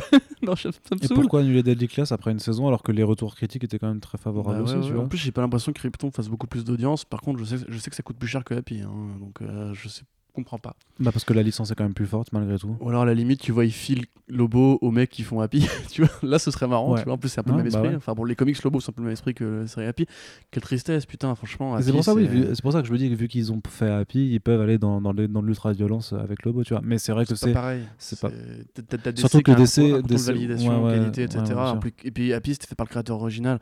J'ai pas l'impression qu'il va aller chercher Wagner ou quoi pour faire du, du Lobo, tu vois. donc, Simon euh, Bis- Bisley, ouais. Ouais, enfin, faut- ouais, ou même tous les mecs, les grands mecs qui ont travaillé sur Lobo, ils auraient plus de choses à dire que le moins de mettre de, de sci-fi. Ouais, mais du coup, c'est un peu triste. Mais bon, euh, tout n'est pas encore perdu, puisque apparemment, Deadly Class et Happy sont en train d'être. euh, mar- Bah, Happy, ça euh, coûte pas grand chose, je pense. euh. sont en train d'être proposés à d'autres distributeurs, à à d'autres. mon avis, euh, un épisode de Happy, c'est un million, quoi. Si tu fais une saison de 10 épisodes. euh, Genre Netflix, pareil, putain, mais genre Netflix qui a sauvé Lucifer. Alors, il y a des grands fans de Lucifer, hein, incroyable en revenant du train, enfin, dans le bus de Londres. T'avais trois personnes autour de moi qui parlaient de Lucifer. J'étais en mode genre, what? Ma collègue parle de Lucifer. Euh, Sullivan, il bosse avec un mec qui travaille pour Lucifer. T'es en mode genre, mais tout le monde connaît Lucifer. Ouais. Alors, bon, le fait que ça a été repris. tu sais que moi j'entends beaucoup de gens en dire énormément de bien, Ouais, je- mais, ouais. mais, mais en occultant totalement le fait que ça date d'un comics parce qu'ils le savent pas, hein, vraiment. Ah, Moi, moi, mon père Matt, il me dit parce qu'il enfin, c'est pour travailler son, son accent en anglais, tu vois, parce que vu que Tom Ellis parle très bien, c'est assez ouais, il est très, et puis c'est très sympattique ce Tom Ellis. tu Oui, non, mais oui, et puis il est beau gosse et tout, y a pas de souci, mais juste voilà, bon, c'est un peu un scandale de dire que Lucifer, il a quand même une série procédurale de plus dans la grille qui est déjà bien chargée des séries de flics. C'est peut-être une bonne série, c'est- peut-être une très mauvaise adaptation de comics, mais c'est une mais je bonne veux dire, si série tu- procédurale. Si top pour la rareté ou pour l'art ou pour tout ce qu'il y a justement d'intéressant à créer des œuvres, Ah, t'as envie de dire que Happy, c'est peut-être plus créatif, plus rare, plus unique, tu vois, que Toi, tu as pour l'art du coup? T'as une blague pourrie euh Ouais, je vais faire un truc sur le fait que c'est euh, Ouais. Vas-y, pas au bout, parce que ça m'intéresse. l'art ou le cochon, tu vois. mais- Ah ouais, d'accord. ouais. Voilà, c'est- Ah putain, du lard ou du cochon. ouais. Voilà, merci Michel. Bah, Donc, écoute. euh, mais tu vois, genre, c'est un crève-cœur. Et puis ouais, et puis Deadly Class en plus, c'est encore plus triste puisque euh, Bah, Remender, qui est un mec qui a refusé de se compromettre pendant des années avec Hollywood, alors qu'on sait qu'il y a beaucoup de ces trucs qui ont essayé d'être optionnés. Il a souvent dit non parce que le budget n'y était pas ou le, les sentiments n'y étaient pas. En l'occurrence, il est co-showrunner, co-scénariste sur Deadly Class, son nom était très bien. Euh, ça prend des libertés avec le comics, évidemment, mais franchement, c'est un bon complément, c'est une bonne version parallèle, un peu comme Walking Dead, tu vois, ou pour Preacher, tu vois, c'est un peu genre un truc que tu peux lire à côté, tu dis, bon, c'est pas aussi bien que la BD, forcément, mais franchement, ça fait carrément le taf, et t'as l'esprit du créateur original. Putain, juste une saison, quoi, mais laissez au moins le temps à la marque de s'imposer, je sais pas, essayez de voir si vous n'avez pas des partenariats à faire, euh, avec Canal, tu vois, par exemple, euh, comme Ouais. c'est arrivé en France. Je sais pas, il y a peut-être des solutions à, à trouver pour rentabiliser le truc, mais en l'occurrence, je pense pas que ça coûte si cher que ça non plus de faire un Deadly Class. Mm. Et encore une fois, voilà, quand tu vois que le Arrowverse continue de fleurir, que Krypton continue, l'extrait de Batwoman qui est sorti récemment, tu m'as envoyé, mais c'est l'angoisse, quoi. Enfin, euh, bon, Alors j'en ai pas voilà. parlé parce que j'avais vraiment pas parce que j'avais pas envie d'être méchant. Et puis on avait beaucoup de trucs, beaucoup de trucs plus importants. Ouais, il y avait, du coup, il y avait hein. toutes les news de comics qui tombaient, mais en gros, c'est un extrait où elle marche dans la rue, elle donne une pièce, un billet à une clocharde, et elle passe Mhm. à côté d'un- policier qui lui fait Ouais, tu devrais pas faire ça parce que ça les encourage à continuer de mendier. Et du coup, elle, déjà, elle- juste, le début, elle- juste elle- le début est déjà extraordinairement euh, cynique. Hein, elle, ouais. le- regarde pas, tu vois, mais en fait, mais elle, genre, il y a une vieille musique là, euh, en teenage. mode rock, genre, euh, Ouais. ouais, elle est cool. Mais c'est mais c'est sourire tu sais parce qu'elle elle- elle fait. Hmm, ah tu m'as dit ça comme ça et genre elle parle pas tu vois mais elle fait vraiment des expressions mais genre trop mais, mais trop gênantes tu vois et du coup elle revient sur ses pas et là elle lui donne sa montre parce que trop rebelle Attends, contre euh, l'autorité J'arrive vois à te trouver. et après elle repasse devant le, le flic du coup qui la regarde et il dit rien mode, mais ouais, mais de nouveau elle, refait son son haussé de sourcil et son petit sourire de Ah ouais, non, mais franchement. mais c'est euh, tellement mal joué on dirait une pub pour le parfum dans les années 80, quoi. C'est horrible. Ouais. Et en plus, évidemment, Clochard, c'est une meuf. euh, et le mec, enfin, le, le gars en question, c'est un vieux mec de 40 ans, euh, avec les cheveux blancs, peut-être bien de droite américain, Trumpiste et compagnie. Ouais. T'es là, non, mais les gars. Je, je La vois nuance, l'intention. hein. la nuance je, je vois l'intention, mais genre. euh, c'est- l'exécution est par un plouc, quoi. Enfin, ouais c'est ça Et du coup, ouais, de savoir que ça, ça, ça existe. Alors, peut-être que Batman sera bien, enfin, Non. évidemment, mais. Non. Et on, on dans le doute, on sait jamais. Non, le trailer est pas vraiment pas terrible quoi. Non, mais oui, je sais bien, mais je veux dire, il y a des gens qui. Tu vois, c'est toujours pareil, ça, soci- sociétalement, c'est utile de le faire. Mais je veux dire, quand tu vois que justement, les produits de genre, parce que c'est du genre en fait, Daily Class et Happy, c'est vraiment des séries de genre euh, énervées, violentes. Et on m'a dit que je parlais passais trop de temps à dire ce que j'aimais pas dans les podcasts, du coup je vais m'arrêter très vite, mais c'est quand même super triste de dire que les produits de super-héros, parce que ce sont des produits, quoi qu'on veuille en dire, euh, font plus recettes et euh, trouvent un meilleur public que les œuvres d'auteur, on va dire. Euh, parce que même si Deadly Class, c'est pas au niveau des séries de Ryan Murphy Vince Gilligan et compagnie, ça reste un auteur qui à la tête de son produit à lui, quoi, de sa création à lui. Que ça meurt, bah, c'est un peu triste. Nous, on peut pas faire grand chose parce que les mecs se basent sur l'audi- sur l'audimatricain. Donc, de toute façon, bah, voilà, hein, c'est qu'on va dire. Mais nous, comme on peut pas y accéder légalement, bah, on est obligé de télécharger. Mais euh, ouais, en plus, euh, le comics Happy, il est fini depuis un bail, donc c'est pas comme si on pouvait espérer relancer la série en comics en, rachetant le tome 1. Donc euh, ouais, ça fait juste chier quoi. Espérons qu'il y ait des mecs qui vont la reprendre. Ce qui sera pas le cas pour Swamp Thing pour le coup parce que c'est en interne. Ouais. Mais du coup, ouais, enfin moi ça, ça me fait vraiment, ça m'a cassé les couilles. Ouais, ce qui clairement. nous permet du coup de faire le point directement sur le cas Swamp Thing, où là aussi par contre tu, tu dis... euh, Alors là, ouais, Oh là là. là c'est un autre problème, tu vois. Là, Donc euh, diffusion du pilote deux jours après, annulation de la série. c'est ça, sans explication. Avec des rapports conflictuels, donc ils font état de- d'un- d'une mauvaise gestion budgétaire par l'État de la Caroline du Nord qui devait fournir en gros, euh, je sais plus combien, 60 millions de dollars et qui en aurait fourni, que 40 ou euh, un truc comme ça. Et que du coup, ben, ils sont aperçus qu'ils pouvaient pas produire, enfin que ça leur coûterait beaucoup trop cher de faire les derniers épisodes, donc ils ont fait, ben, on arrête. Et au final, que euh, s'ils devaient continuer, sachant que les aides seraient pas renouvelées, ben, ils pourraient pas maintenir ce niveau de, de qualité. Tout est, tout, en- tout étant relatif, bien Mais même, avant ça, ils avaient arrêté le tournage en avril en mode euh, arrêter tout, vraiment en mode Ah, arrêter c'est ça, tout. ouais, quand ils avaient coupé les euh, réduits de Trois 13, épisodes en moins, de, tu de vois. 13 à 10 épisodes, ouais. Et donc déjà à l'époque, à mon avis, ils avaient dans la tête l'idée que ça marchera pas, tu vois. Mais je sais, bah non, peut-être pas. Peut-être qu'ils voulaient juste raccourcir la chose comme pour. Titans, tu vois, ils ont réduit aussi. Titans, ils ont aussi réduit le, nom- le nombre d'épisodes, ils ont transformé leur season finale, euh, Ouais, machin. mais Titan, ça a été renouvelé très vite et ils ont, Ouais. ils ont attendu au moins que les ventes de DVD se fassent ou quoi. tu vois, Parce que là, en fait, c'est pas, genre, non, non, pas encore les ventes. Ça fait... ils ont, euh, ils ont euh, vraiment genre tué le produit, quoi. Bah là, pour le coup, ouais. Ouais, c'est même, même James Wan a dit, euh, bah je sais pas pourquoi et je comprends pas pourquoi non Mm. plus, ça a été annulé. Et, euh, très très bizarre. Et alors, bon, euh, rumeur aussi de, de, de potentiels euh, conflits entre euh, DC Universe et, euh, et le prochain service de streaming Warner Media, sachant que théorie du complot. théorie du pareil. complot, bien sûr. Non, mais de, de se dire qu'effectivement, avec le, après le, le rachat de Time Warner par AT- AT&T, que AT&T. il y a toujours ces évaluations de contenu, que de la même façon que Disney a réévalué tous les projets de la Fox, a par exemple annulé Mouse Guard euh, là-dessus, tu vois. C'est de se dire, c'est de dire Souvenez-vous. effectivement, AT&T va, va lancer son service Warner Media. Est-ce qu'il y a un risque, et c'est une question qu'on avait déjà abordée sur Comic Blast, c'est de dire est-ce qu'il y a un risque de doublon avec cette plateforme DC Universe qui, moi, je trouve qu'elle a son intérêt dans le fait qu'elle propose aussi euh, des, des comics, tu vois, euh, Mm. en, en lecture et que Mm, c'est mm, tout l'intérêt de la chose, en tout cas pour, euh, pour les Américains, c'est de, de- de- d'être sur une licence qui est quand même plutôt forte pour les gens qui aiment le super-héros, mais effectivement, est-ce qu'elle est assez forte pour intéresser assez de monde puisque le- le- leur vrai argument de vente, par contre, ça reste les productions originales? Bah, écoute, jusqu'ici, ça a l'air de tenir, ça a l'air de tenir bon. on connaît pas les chiffres. hein. En fait, tu vois, Disney Plus, en un sens, c'est l'offre familiale de Disney. Hulu, qui possède maintenant, euh, ou Hulu, Oulou. qui possède, Ouloulou, qui possède maintenant, tu vois, on sait qu'ils vont faire un blow, en gros, un, un abonnement pour les deux, tu vois. Moi, je comprends pas l'intérêt de Warner Media à tuer DC Universe. L'intérêt, puisqu'ils ont déjà au moins plus d'un million d'abonnés, euh, tu les intègres à ta plateforme Warner Media, du coup, tu as de base un, par- un parc de consommateurs qui est déjà installé, qui est déjà prêt à payer. Ouais, mais Warner testé. Media, a priori, il voudrait faire un abonnement à 16 o- 16 dollars. Quoi. Bah, oui, mais du coup, c'est moins cher, euh, de- DC Universe. Ouais. C'est pas 10 balles, euh, 8 balles Si, si, c'est c'est 8 balles. Ouais. Bah voilà, tu l'intègres, tu fais une sous-section et tu, tu fusionnes en deux, deux services, quoi. Enfin, je vois pas vraiment où est le, où est le danger, tu vois. Genre, t'as une Mm. section Kids sur Netflix. Bah, tu fais une section DC Universe ou Warner Media pour... Les gros nerds, euh, là, ouais, c'est ça. ouais. bah écoute, le boulot est déjà fait. La plateforme, elle a été créée, il y a les colonnes, le, ré- le référencement est là, tu vois. Quel intérêt ils auraient, genre de... En plus, ce serait genre un mauvais move de trahir leurs, leurs abonnés déjà, parce que ils comptent vachement sur la licence DC aussi. euh. Oui, puis après, ils ont, ils ont Stargirl à sortir, ils ont la série animée Harley ouais, Quinn, ils ont renouvelé Titans pour une saison 2. Techniquement, bon, Doom Patrol, on sait pas encore. Non, Doom Patrol, ah on non, c'est pas encore. Non, non, c'est pas encore. Oh no, shit. Donc, euh, on attend de voir, mais c'est vrai que ça donne de nouveau, j'ai envie de dire, un mauvais signal dans la- de la façon dont Warner gère sa licence DC. euh, Ouais, et puis au- au- Sur de ça, adaptations. c'est d'autant plus triste parce que bon, moi j'ai pas aimé le premier épisode, hein, évidemment. T'as regardé le second ou pas encore?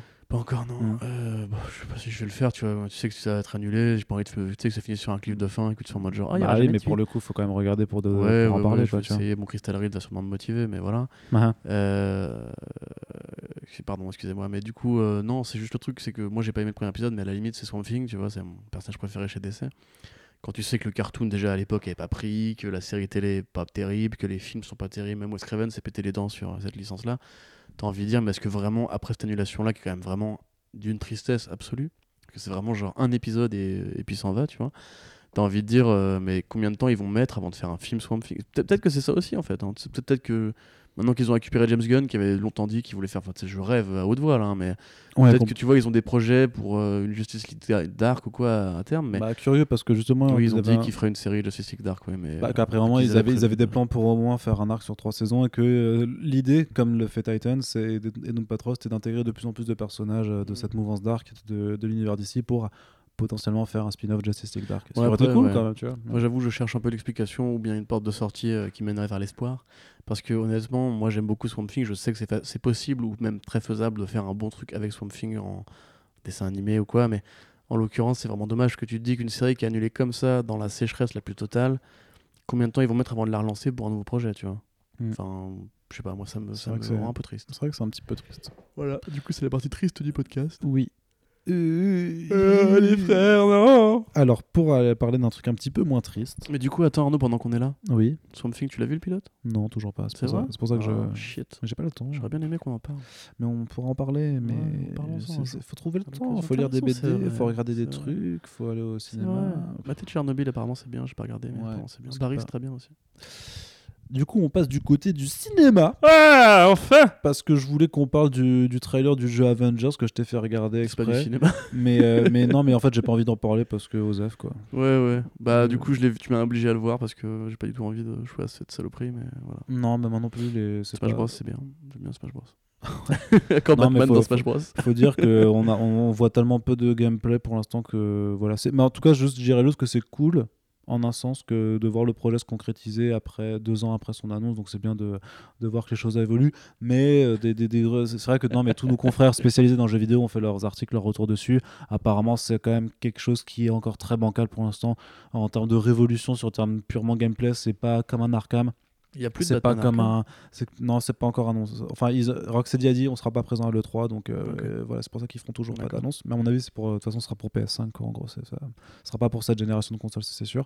Et euh, voilà donc c'est- très loin d'un Arkham c'est très loin d'un même d'un Marvel Spider-Man donc si s'ils ont la licence Aven- euh, en plus il y a des trucs très bizarres parce que justement ils ont ils ont la licence Avengers mais comme d'hab, ça doit être très très compliqué de discuter avec Marvel et Disney séparément parce qu'ils n'ont pas réussi à reprendre les physiques des acteurs, ce qui est enfin, ou même pour avoir les thèmes musicaux des films, ce qui serait comme une évidence, tu vois, sans faire une adaptation euh, des films Marvel Studios euh, pour le grand public, enfin, de fuck, tu vois, c'est très bizarre. je- Mais après, j'imagine que pour avoir les visages des acteurs, faut aussi payer les acteurs peut-être, ou je sais pas, tu vois. Sinon, vous pouvez jouer à une Famous Second Son, c'est pas mal. Euh, oui, ou même si vous avez encore votre PS3, euh, les deux premiers Infamous, c'était Ouais, ouf, étaient carrément, très très ouais. très bon. Son, c'est le moins mais- bon des trois au final, tu vois. Le 2 est génial, tu vois. Hmm, Ah, c'est un si. débat, c'est un débat. Ouais, ouais. Bah, j'aime moins le 1 en fait, moi perso. Toi, t'aimes moins le 1 Moi, J'aime moins le 1. Ouais. Parce que c'est ce que dis, moi, Le, le 1 mon- il vieillit 10 ans quoi. Ouais, c'est vrai que le 1 a mal vieilli, mais le, le- le- entre le 2 et Second Son, c'est le 2 qui, qui prévaut. Ouais, le pour 2 moi. vraiment. Et c'est vrai que au début de la PS4, Second Son, c'était une belle démonstration technique. T'avais fait le DLC aussi, euh, de Ouais. Famous, euh, Ouais, il en vampire là. Ah, c'était pas mal ça aussi. putain. Vraiment bon. J'aime bien. le- Tu sais, tu te déplaces en volant en chauve-souris et ça, ça tuait. C'était vraiment très très bon. Meilleur, un des meilleurs jeux de super-héros finalement. Avec Arkham City.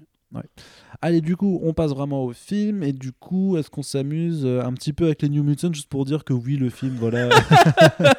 Toi, c'est la journée de la mort ou quoi là non, non, mais voilà, le film a été euh, encore une fois décalé. Il sortira en avril 2020, mais cette fois-ci, je pense que c'est vraiment la bonne puisque Disney a fait sa présentation en grande pompe avec tous leurs films à venir. Ils ont dit New Mutants, on va vraiment le sortir en 2020. D'ailleurs, on a prévu de faire les reshoots euh, dans la Toi, foulée. grave bien euh, Kevin Feige. Ouais, t'as vu ça? C'est- pas Kevin Feige, voilà, c'est je sais pas. un mec anglais, random, ran- random Voilà. de Disney, tu vois.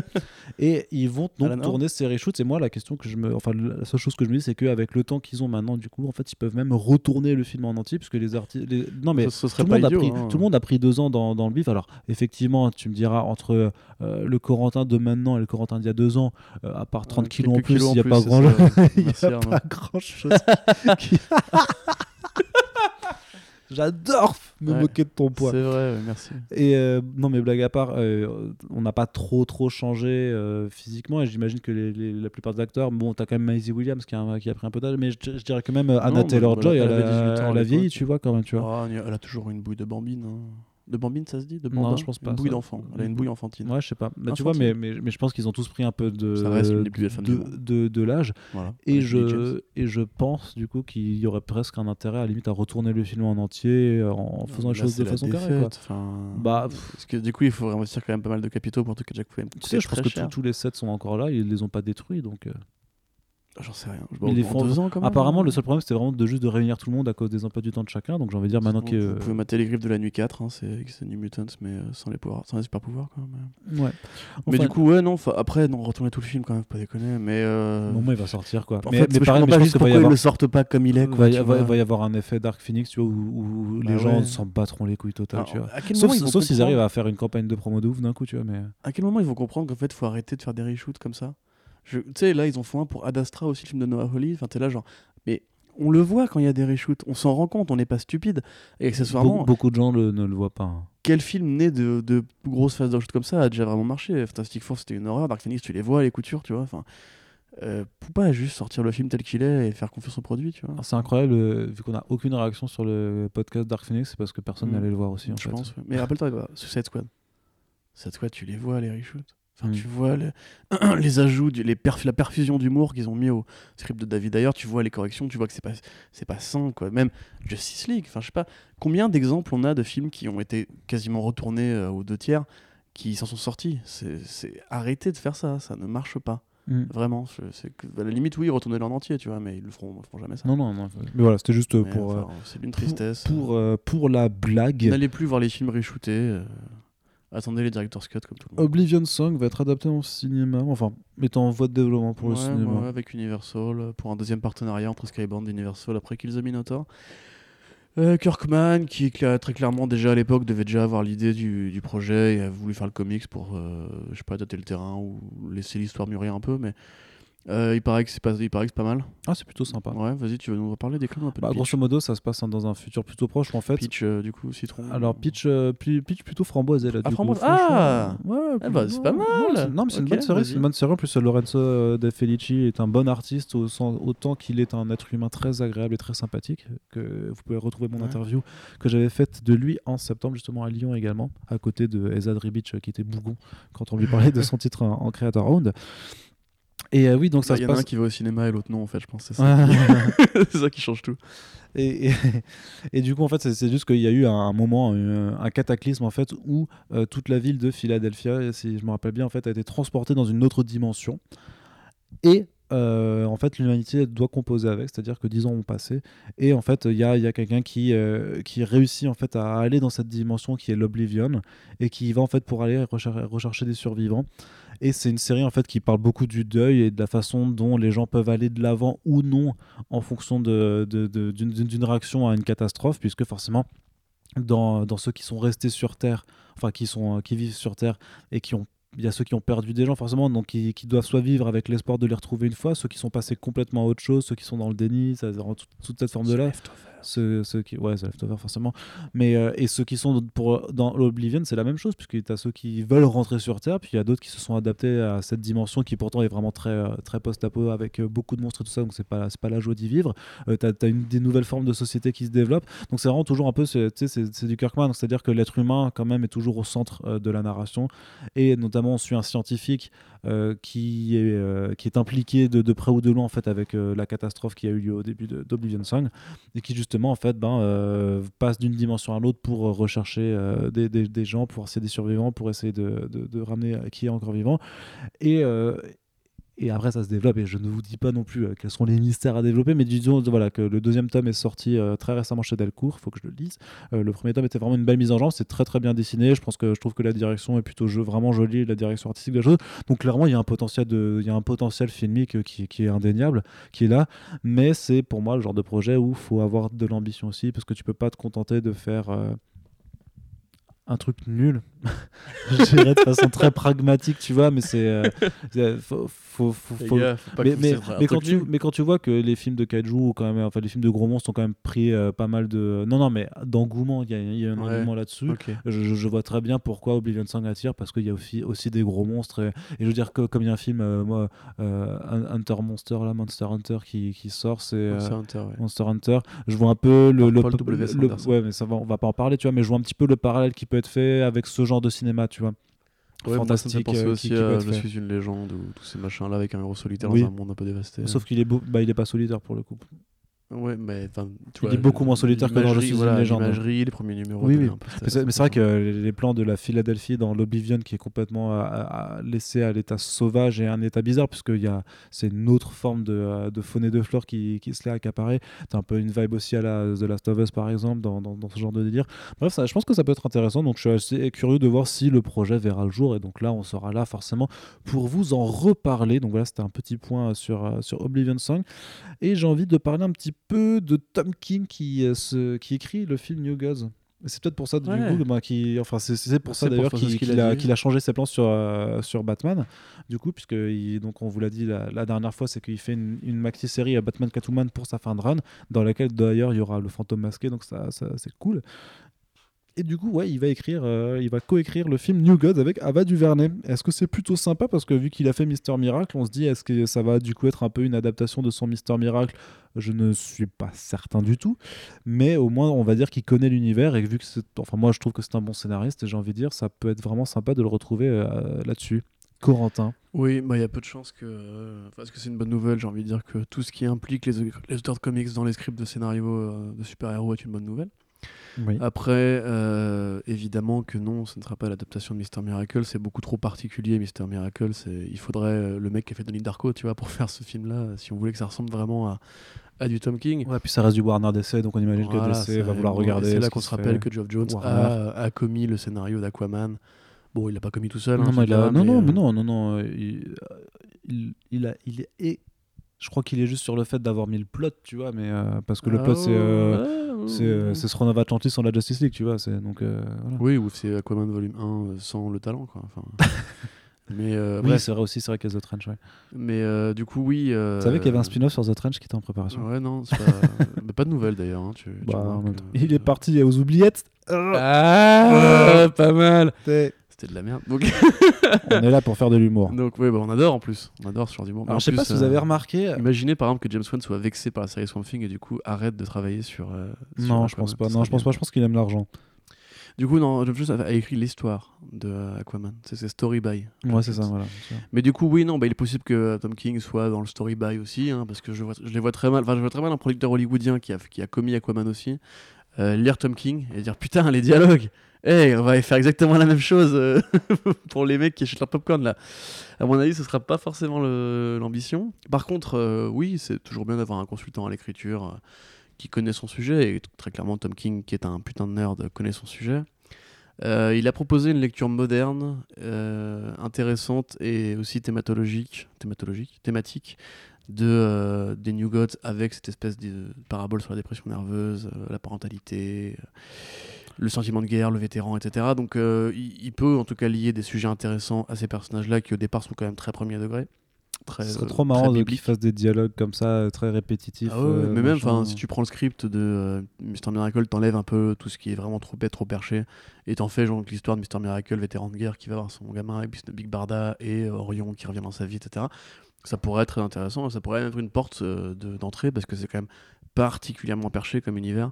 Et si tu veux le prendre en mode euh, comment est-ce que le clampin moyen peut s'identifier à ces personnages-là, bah tu peux le faire comme ça justement. Euh, sachant qu'en plus, j'ai plus, je crois que c'était Duvernay qui disait que ce serait bien l'histoire d'amour. Donc, Mm. j'irais vraiment bien Big Barda et euh, Mister Miracle. Alors, soit ils en font un truc vraiment en mode euh, péplum, ambitieux, nation, à la Aquaman en fait, mais en vraiment ambitieux, euh, avec du coup un. Et en bien. Un, comment, ouais, en bien, ouais. Un truc à la 3, tu vois, ou à la Roméo et Juliette avec deux factions, deux, À deux, la- deux amoureux qui vont essayer à la d'arrêter la 3. guerre. Oui, à la 3, oui. Le film 3. Ou à la 2. À la 3. Tu sais, le film 3. À la 1, à la 2, Qui à la sur 3. l'Iliade. 3. Tu l'as vu ce film? Non, moi je suis dans l'humour. Benioff et Weiss. Non mais je vais pas réagir à ta blague, les couilles, je- c'est- pourri. Euh, du, coup, du coup, ils sont fatigués là. Du coup, ouais, enfin voilà, c'est cool, on est content, Tom King, youpi, mais du coup, c'est un peu bête parce que lui aussi encore abandonne ses prérogatives d'auteur de comics pour faire euh, du cinéma. Ah, le vendu. J'ai très peur qu'il soit dégoûté ou débouté euh, par les instances hollywoodiennes parce qu'au bout d'un moment, le mec il a trop de. une personnalité trop particulière pour euh, devenir un yes man de plus à Hollywood. Non, non, bah non. Euh, parce qu'en plus, à côté de ça, il a une série télé qui est en, en développement. Inspiré par son passé voilà, l'agent de la CIA. militaire, effectivement. Donc, écoute, à voir. Et Ouais. New Gods, euh, ça peut être tout aussi bien ou aussi pourri que euh, les œuvres cosmiques de Marvel récemment. Donc, faut voir, il faut vraiment qu'ils sortent les doigts, il faut vraiment qu'ils arrêtent de faire que de la vanne, et il faut vraiment que ce soit un peu premier degré, sinon ça marche pas. Du coup, en parlant d'avoir, euh, je te parle pas de quand on te rend de l'argent euh, quand tu vas, Ta gueule par exemple, au, au- au- au sushi shop.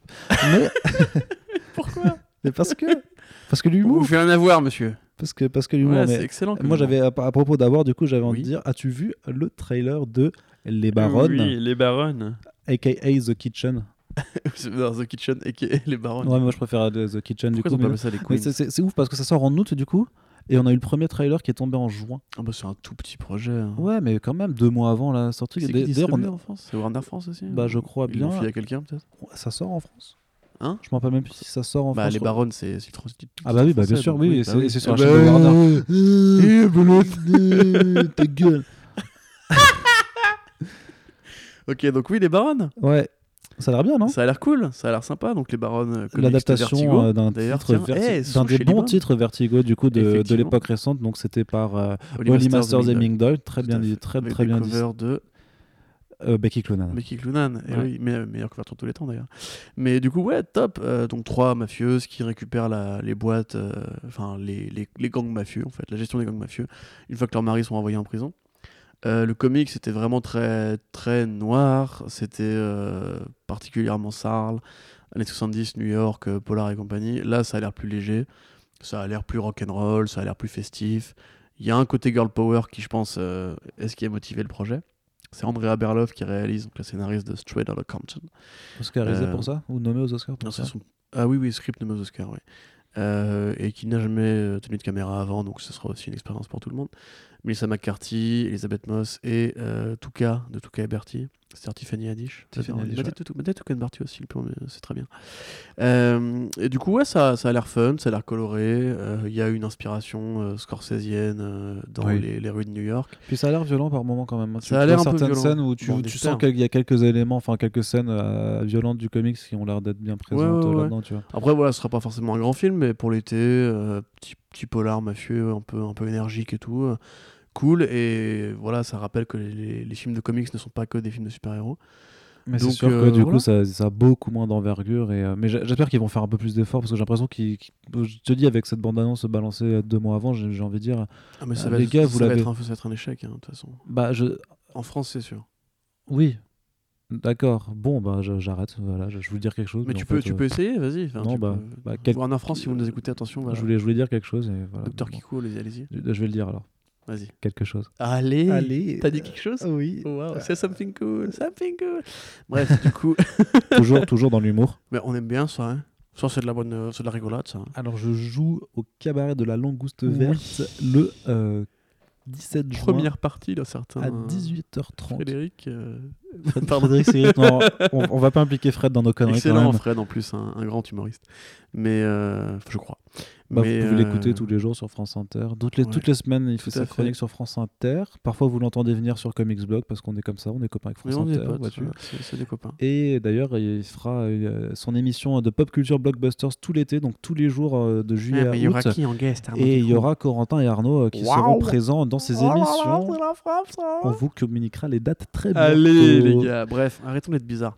Oui. Donc, oui, ça va être bien, mais je pense que ouais, ça va se planter. Enfin, tu- la- comme tu dis, la com qui Bah, comme dit, enfin, ça, ça- ça se plante. Si c'est un budget de 10 millions de dollars et que ça en fait euh, 15, ça se plante pas, tu vois. Oui, oui, non, mais ça- ah oui, ça, par contre, très clairement. Mais quand tu vois, par exemple, Joker, qui un peu la même promesse, tu vois, mafieux, New York, 70 et compagnie, enfin 80. Ouais, mais Joker, quoi. Mais oui, mais et puis DC Comics et compagnie, mais tu vois, genre, ça, le trailer, c'est 7 mois avant. Donc, euh, Ouais. Je pense que c'est un indicateur sur le côté, genre, est-ce que vraiment il y a de l'ambition de Bah, c'est- un scores hein. Après, moi, le problème de Joker, tu vois, c'est que c'est un film qui est rated R. Et je crois que j'ai déjà dit en podcast, mais moi, j'ai parlé avec un mec de Warner qui m'a dit avoir vu euh, le. Alors, c'est pas. Je sais plus s'il avait vu le film ou s'il avait vu pas mal de d'extraits du film. Il m'a dit Il m'a il m'a dit ouais c'est vraiment très Violent. violent, très violent. Et c'est vrai qu'il y, y a eu un report sur le Joker qui a dit que ouais, effectivement c'était un film rated R et qu'il qu'il- enfin ouais qui allait euh, qui allait beaucoup quoi. Avec des, euh, des meurtres sales quoi. Et euh, du coup mais ce qui est bien moi, les Barons, c'est pas rated R? Euh, à vérifier. Mais je pense que ça sera a- Je, je crois, je crois qu'il y, y a du fuck dans l'annonce, non? Ouais ouais puis euh, mais techniquement enfin si ça Ouais. date vraiment le comic ça, ça devrait Ah, être rated R hein, quand même, ouais. parce que oui c'est oui enfin j'espère que c'est rated R une scène de, de balle dans la tête. Oh, si on euh, qui commence est- à faire des euh, Qui est bien giclante. ouais si on commence à faire des, des vertigos en PG-13 ça commence à me saouler quoi Ouais, mais t'a- t'avais aussi, d'ailleurs, je sais pas si tu l'as écrit, les, les mecs de Brightburn qui font un film Vertigo. Oui. Euh, pas de piste a grand priori, mystère mais, euh, mais c'est plutôt cool mm. Et on vous parlera de Brightburn à la fin du mois pour vous dire que c'est Ouais. bien. ouais Si c'est bien, si c'est pas bien, c'est pas bien. je pense que ce sera bien Je pense que ce sera bien aussi. Moi, je suis mais plus- du coup, voilà, peut-être que, peut que Warner a enfin réussi comment, trouver, comment vendre les films Vertigo. ce serait bien en tout Ce cas serait bien, ce serait, on serait content. on serait content puisque quitte à arrêter euh, les papiers autant euh, faire des, des bonnes choses Putain, ce qui nous rappelle cette série de euh, Scapt qui, qui va pas voir le jour ça fait chier ça C'est transmettre qu'il faudrait faire au cinéma. Et du coup alors on va terminer avec euh, deux petits trucs. Alors Ah. je sais pas j'a- j'a- j'avais marqué les vilains de The Batman mais ça reste à l'état de rumeur pour l'instant donc je suis pas trop On parler? T'en parles pas? Bon Ça t'en- bah, je trouve ça juste cool parce que euh, ça va enfin c'est quoi Présente du coup, présente le truc quand même. Donc euh, a priori voilà donc on, on sait depuis quand même pas mal de temps parce que beaucoup de, de médias comme le Hollywood Reporter ont rapporté que ce serait le film de, de Batman de Matt Reeves présenterait une enquête de, de- Batman où en fait il va ça va ça va lui permettre d'aller rencontrer plusieurs personnages de sa rock gallery dans, dans Gotham City donc il n'y aura pas un seul vilain principal mais une tripotée de personnages moi ce que je, je trouve déjà intéressant c'est d'avoir déjà. Euh, j'aime bien me tripoter mais ce que je trouve vraiment intéressant c'est de c'est j'en perds un de mes mots. C'est qu'il n'y ait pas un vilain un seul vilain tu vois qu'il n'y ait pas un seul focus mais d'avoir plutôt ouais, plusieurs plusieurs Mmh, vilains. Et j'aimerais bien qu'il n'y ait pas d'affrontement final du coup tu vois que ce soit vraiment ouais un film d'enquête policière noire où en fait euh, ouais tu auras forcément le coupable à la fin qu'il Oui. faudra enfermer derrière les barreaux mais tu auras voilà pas juste une menace ultime euh, à affronter à la fin du film avec euh, un boss final tu vois Tu peux, tu peux aussi avoir les deux, genre en mode. euh, bah, typiquement. euh, Attends, mais t'imagines non mais euh, gros délire à la con tu sais genre elle fait de l'enquête l'enquête et à la fin paf t'as Doomsday qui arrive et du coup pour, pour un super Ouais, c'est marrant, genre. Bon, les enquêtes, c'est fini maintenant, bah, la bagarre. Vous voulez la grosse bagarre. Et en fait, ça s'appellera The Batman Dawn Ouais. of je sais Là, tu sais, il dégaine le gros batsuit euh, énorme. Ouais, la Hellbat, la Hellbat. En Mm. fait, il va sur Apocalypse. Allez, c'est parti. Non, mais, du coup, oui, donc on a euh, Double Face, euh, le, le, Riddler, pingou- le Riddler, euh, le mm, Pingouin, le Pingouin, Catwoman, Catwoman, Firefly. Firefly et, Et le Manhattan. Chapelier Fou. Ouais, tout à fait. Alors, du coup, ce serait une première au cinéma pour deux de ces vilains. Euh, Chapelier Fou et Firefly. A priori, Firefly serait vraiment un, un passage euh, plus petit. Rapide, ouais. On imagine mal que Firefly tienne tout seul un, un rôle de grand vilain. Enfin, remarque que ce sera Comme dans- associé, un comme dans. Batman Hush, tu vois. Non, non, mais je pensais à Batman Hush où en fait, tout le monde croit que le grand vilain du comics c'est Hush. En fait, à la, à la dernière page, t'apprends que c'est le Riddler en fait, qui depuis le début euh, Ouais. tirait les ficelles. Tu un truc comme ça. Mais du coup, ouais, euh, Malateur, pareil, euh, un premier au cinéma. Euh, personnage compliqué à traiter, euh, pédophile, euh, manipulateur, un peu fou, etc. Ça, ça demande. ça demande quand même une certaine ambiance pour poser le malateur. Moi, je suis un peu triste parce qu'il n'y a pas le ventriloque. Et je me disais, un film Ouais, pulp, ouais. enquête et compagnie, c'est le moment de le placer. Cela dit, c'est des rapports qui sont pas confirmés officiellement. Des rappeurs on- Des rapports. Des rappeurs. Des rapports. Kendrick est dans le film. Non, des, putain, des- rapports. des rapports. Ok, des rapports. Des rapports qui sont pas officialisés. Donc, tu euh, avec les rapports Hein? Non, rien du tout, excuse-moi, je suis fatigué. Oui, Ouais. c'est euh, non confirmé du coup? Donc Oui, il y a- ouais, il y a, c'est- peut-être voilà. encore une marge de manœuvre, tu vois. des offres d'emploi, effectivement, euh, Discussing Film précise bien que pour l'instant, c'est. Enfin, il se peut qu'il y ait aussi une situation à la Bad Girl, genre en mode on les met, mais en même temps, c'est pas trop, tu vois. Du coup, euh, le Riddler, je serais aussi curieux de le voir en, en mode premier degré, puisque pour l'instant, il a fait le. il- Enfin, sa seule prestation au cinéma, c'est Jim Carrey, Carrey. qui fait du Jim Carrey, donc euh, c'est évidemment pas le Riddler qu'on connaît. Splendide. Splendide Non, ça, c'est The Mask. C'est pareil, Oui, c'est vrai. c'est Jim Carrey qui fait du Jim Carrey. c'est ça. Non, il faudrait que je le revoie aussi, parce qu'apparemment, il y a plein de gens qui disent qu'il est pas si mal, mais euh, j'ai pas du tout envie de le revoir. De quoi Batman euh, Ouais, de Forever. Forever, ouais. Forever, ouais. Avec, euh, mais pareil, double face aussi. Ouais, Tommy Lee Jones, ouais. Ce serait un troisième double face d'ailleurs. Infernal, ce Tommy Lee Jones. Tu sais, moi, ce que j'aimerais bien, ce serait genre que ce soit un film de super-héros où il n'y a aucune origine. C'est genre, on balance Batman res dans la Mais ville. a priori, c'est ça. hein. Les vilains portent leurs costumes. C'est pas genre, on les a. On, on- on ose les appeler des vilains, tu vois. Mhm. Ils ont leurs costumes normaux. En fait, tu sais, c'est genre un truc qui serait pas du tout normalisé. Où genre, il faudrait pas dire que lui, c'est le Riddler parce qu'il a un mug avec une tasse, euh, tu sais, avec un point d'interrogation, tu vois. Ouais, que vraiment t'assumes le côté c'est vraiment un film de comics avec tout c'est genre la, à la Pinterest tu vois Genre, c'est sérieux, c'est Bresson, mais t'as pas genre, euh, Ah, elle, c'est The Cat, Burglar, ah, wink wink, tu vois. Ouais, genre, ouais. euh, Enfin, j'aimerais vraiment un truc comme ça, tu vois. Ouais. Je, voilà, je, sens- je vois que ça, ça- ça te passionne. Non, mais... c'est ça, c'est ça. Non, mais voilà. Et du coup, l'autre news, que, enfin, la, la- la chose avec laquelle quelle on va, on va, Qu'est-ce on conclure, eh ben, c'est une question. Bah alors, Et je vais t'expliquer pourquoi je te pose cette question, Enfin, euh, très cher. Corentin. Dis donc. Alors, c'est une question, c'est combien de poids il y a-t-il sur mes chaussettes? Il n'y a, pas de points sur tes chaussettes. Eh, c'est une bonne réponse. Non, je- la, la- la vraie question que Qu'est-ce je, qui se passe? Qu'est-ce qui t'est- qui a pété un câble? Je suis dans la. Il a pété un boulon, lui Il a- tu tu m'as dit de le faire moins fort, je, je le fais moins fort. Tu peux aller dire au pompier, là, Et bien, pourquoi tu veux que j'aille dessus Voilà, pour les plus jeunes, c'est c'est des références. C'est hein. le sketch, Les le site inconnus. des inconnus. euh, hashtag. euh, Team 500 Hasht- Non mais franchement si, si vous avez vu ce sketch mettez un hashtag le CID euh, dans les commentaires du podcast euh, ou sur les réseaux sociaux pour voir si vous avez et, si, et sinon voilà j'espère que vous irez euh, taper le site sur YouTube c'est incroyable. Et si vous me dites de le faire moins fort du coup je le ferai moins fort mais la question que je voulais te poser mon cher Corentin. Oh, tu dis. et c'est est-ce qu'on va pas se faire un petit peu chier cette année à la SDCC Ah bah, alors Eh eh, mais- Tu sais ça parce que Disney ne se rend pas là hein. Eh, mais je, je vais, je vais t'expliquer pourquoi je te dis Ah, ça vas-y, dis-moi Il- tout. il y a deux raisons de Vas-y, Marcel Et la première, et c'est parce que et Marvel Studios, ils vont annoncer leur film à la, Oh, D- à la D23. Cocaine de sort Et que la D23, c'est pas la SDCC, ça se passe un mois après, en août 2019. on, on perd des followers à chaque seconde de Non, je pense pas. Non, je pense pas.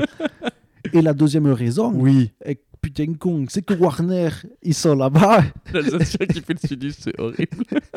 C'est Putain que- con. Et c'est que Warner, eh ben, ils vont pas faire de présentation Ben, dans le Hall H oh, de la dis. SDCC.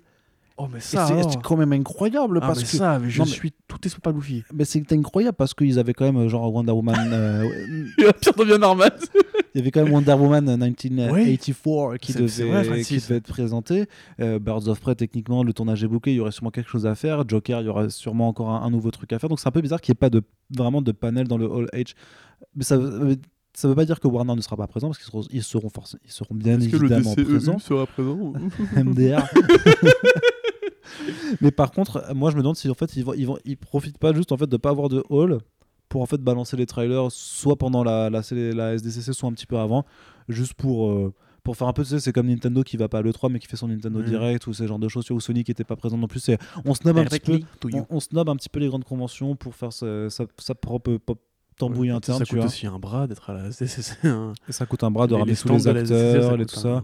Et puis un ce serait un peu dommage de ramener James Wan euh, alors que pour lui faire. Alors sur un Alors, film- Something, eh, t'as le seum, hein Ça dit, je me demande s'ils vont, ils auront des panels des CTV sûrement à la con. Ah oui, non, par contre, il y aura toujours le panel CW. hein. Ouais, ouais. T'inquiète. Enfin voilà, mais du, coup la question, enfin je me dis, euh, on va, on va pas se faire chier à la SDCC, mais un petit peu parce que du coup il y a ni Marvel Studios ni Warner a priori qui feront de présentation. Enfin il y aura pas ce grand moment, tu sais, où le samedi on est tous derrière nos écrans à l'affût de- des trailers Mhm. qui tombent.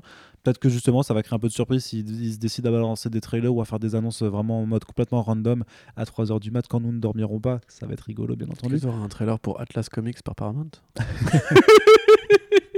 Ou Hellboy 2 Eh, Oh frère putain, et t'imagines, t'imagines ils annoncent Hellboy pas, 2. Non, il y aura jamais d'Hellboy. Ils annoncent Hellboy 2 les cons. Ils font.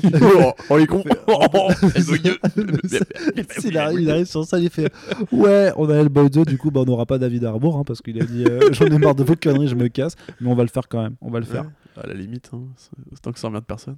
Enfin, mais voilà, non, c'est- après, c'est. De toute façon, il y, a- il y a une baston pour avoir de l'audience. Euh, c'est clair qu'ils ils préfèrent tous avoir leur événement à eux plutôt que de se retrouver mêlés dans la masse. Ils vont faire euh. une WarnerCon, tu sais. euh. Bah, euh, tu vois, en même temps, s'ils font un service de streaming à eux, ils vont avoir besoin de contenu euh, euh, original, tu vois. Bah, c'est comme Netflix. Pourquoi Netflix, c'est pas une NetflixCon Je veux dire, euh, il y a tellement de produits originaux Netflix, je veux dire, euh, pourquoi est-ce que les mecs se font chier à aller à la CSDCC qui coûte de l'argent, comme tu disais, comme je disais, et que tu m'as confirmé, euh, qui effectivement doit ramener des, des, des acteurs, leur payer l'hôtel et compagnie, euh, enfin, tu vois, enfin, ça demande des investissements assez énormes pour un truc où tu vas être mêlé dans la masse.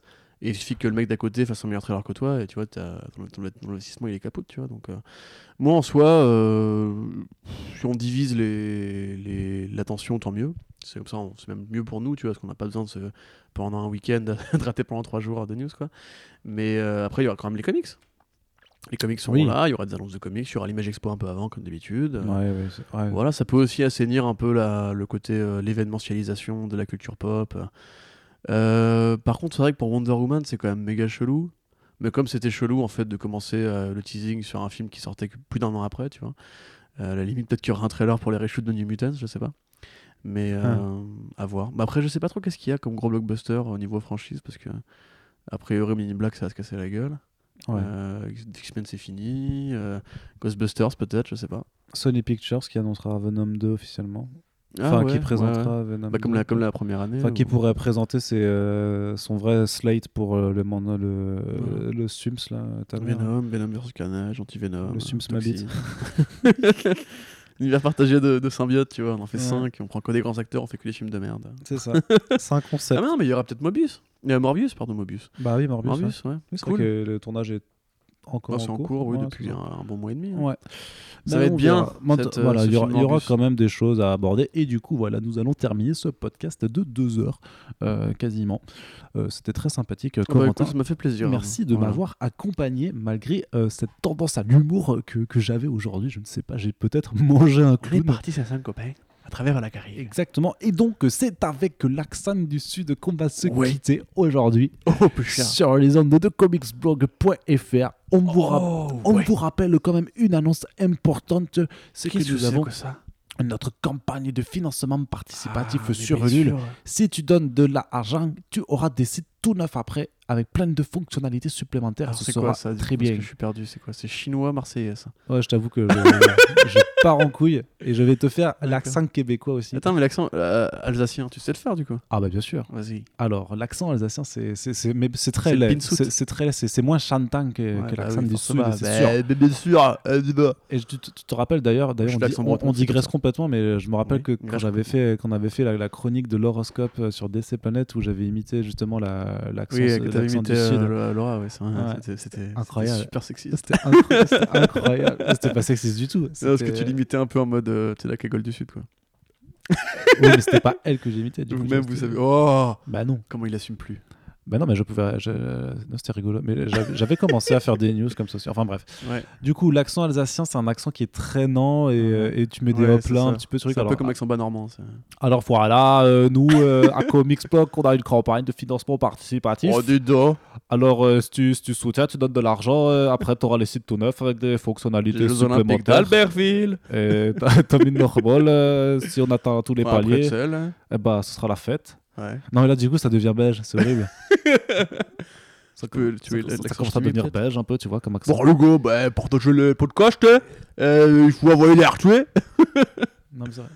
Ok, alors qu'est-ce que tu cherches à faire là, du coup? Je voulais finir avec l'accent québécois. Ouais, dis-moi. Bah, dis donc. Ouais, bah, dis-moi. C'est pas ce que je voulais dire. euh, C'est ce, que- ce qui est important pour les podcasts Ah, comme accent C'est euh, que tu le partages un peu. Tu, tu le mets C'est le online. portage, toi. C'est le partage online, là. Tu, tu mets des Si commentaires. tu fais ça, tu peux le share. Tu mets des commentaires et voilà ce qui est le plus Tu peux important. le faire cheat. Si tu peux arrêter de me couper la parole. Excuse-moi, disons. Tabarnak. Eh, puis je sais pas ce qu'il m'a appris. Supporter. Je sais pas ce qu'il m'a appris. Et Chris, putain. voilà, vous nous, pas, vous nous excuserez bien entendu ce- Non, ce- non, cette non, lamentable excusez pas, on, a, on, a, on mérite pas votre pardon. conclusion avec emphase euh, sur la conclusion. Et donc, on, va- on vous rappelle que partager nos podcasts, c'est la chose que vous pouvez faire euh, de plus importante pour nos émissions afin qu'elles soient écoutées. Et on vous dit donc rendez-vous à très bientôt pour le prochain podcast Comics Blog. Salut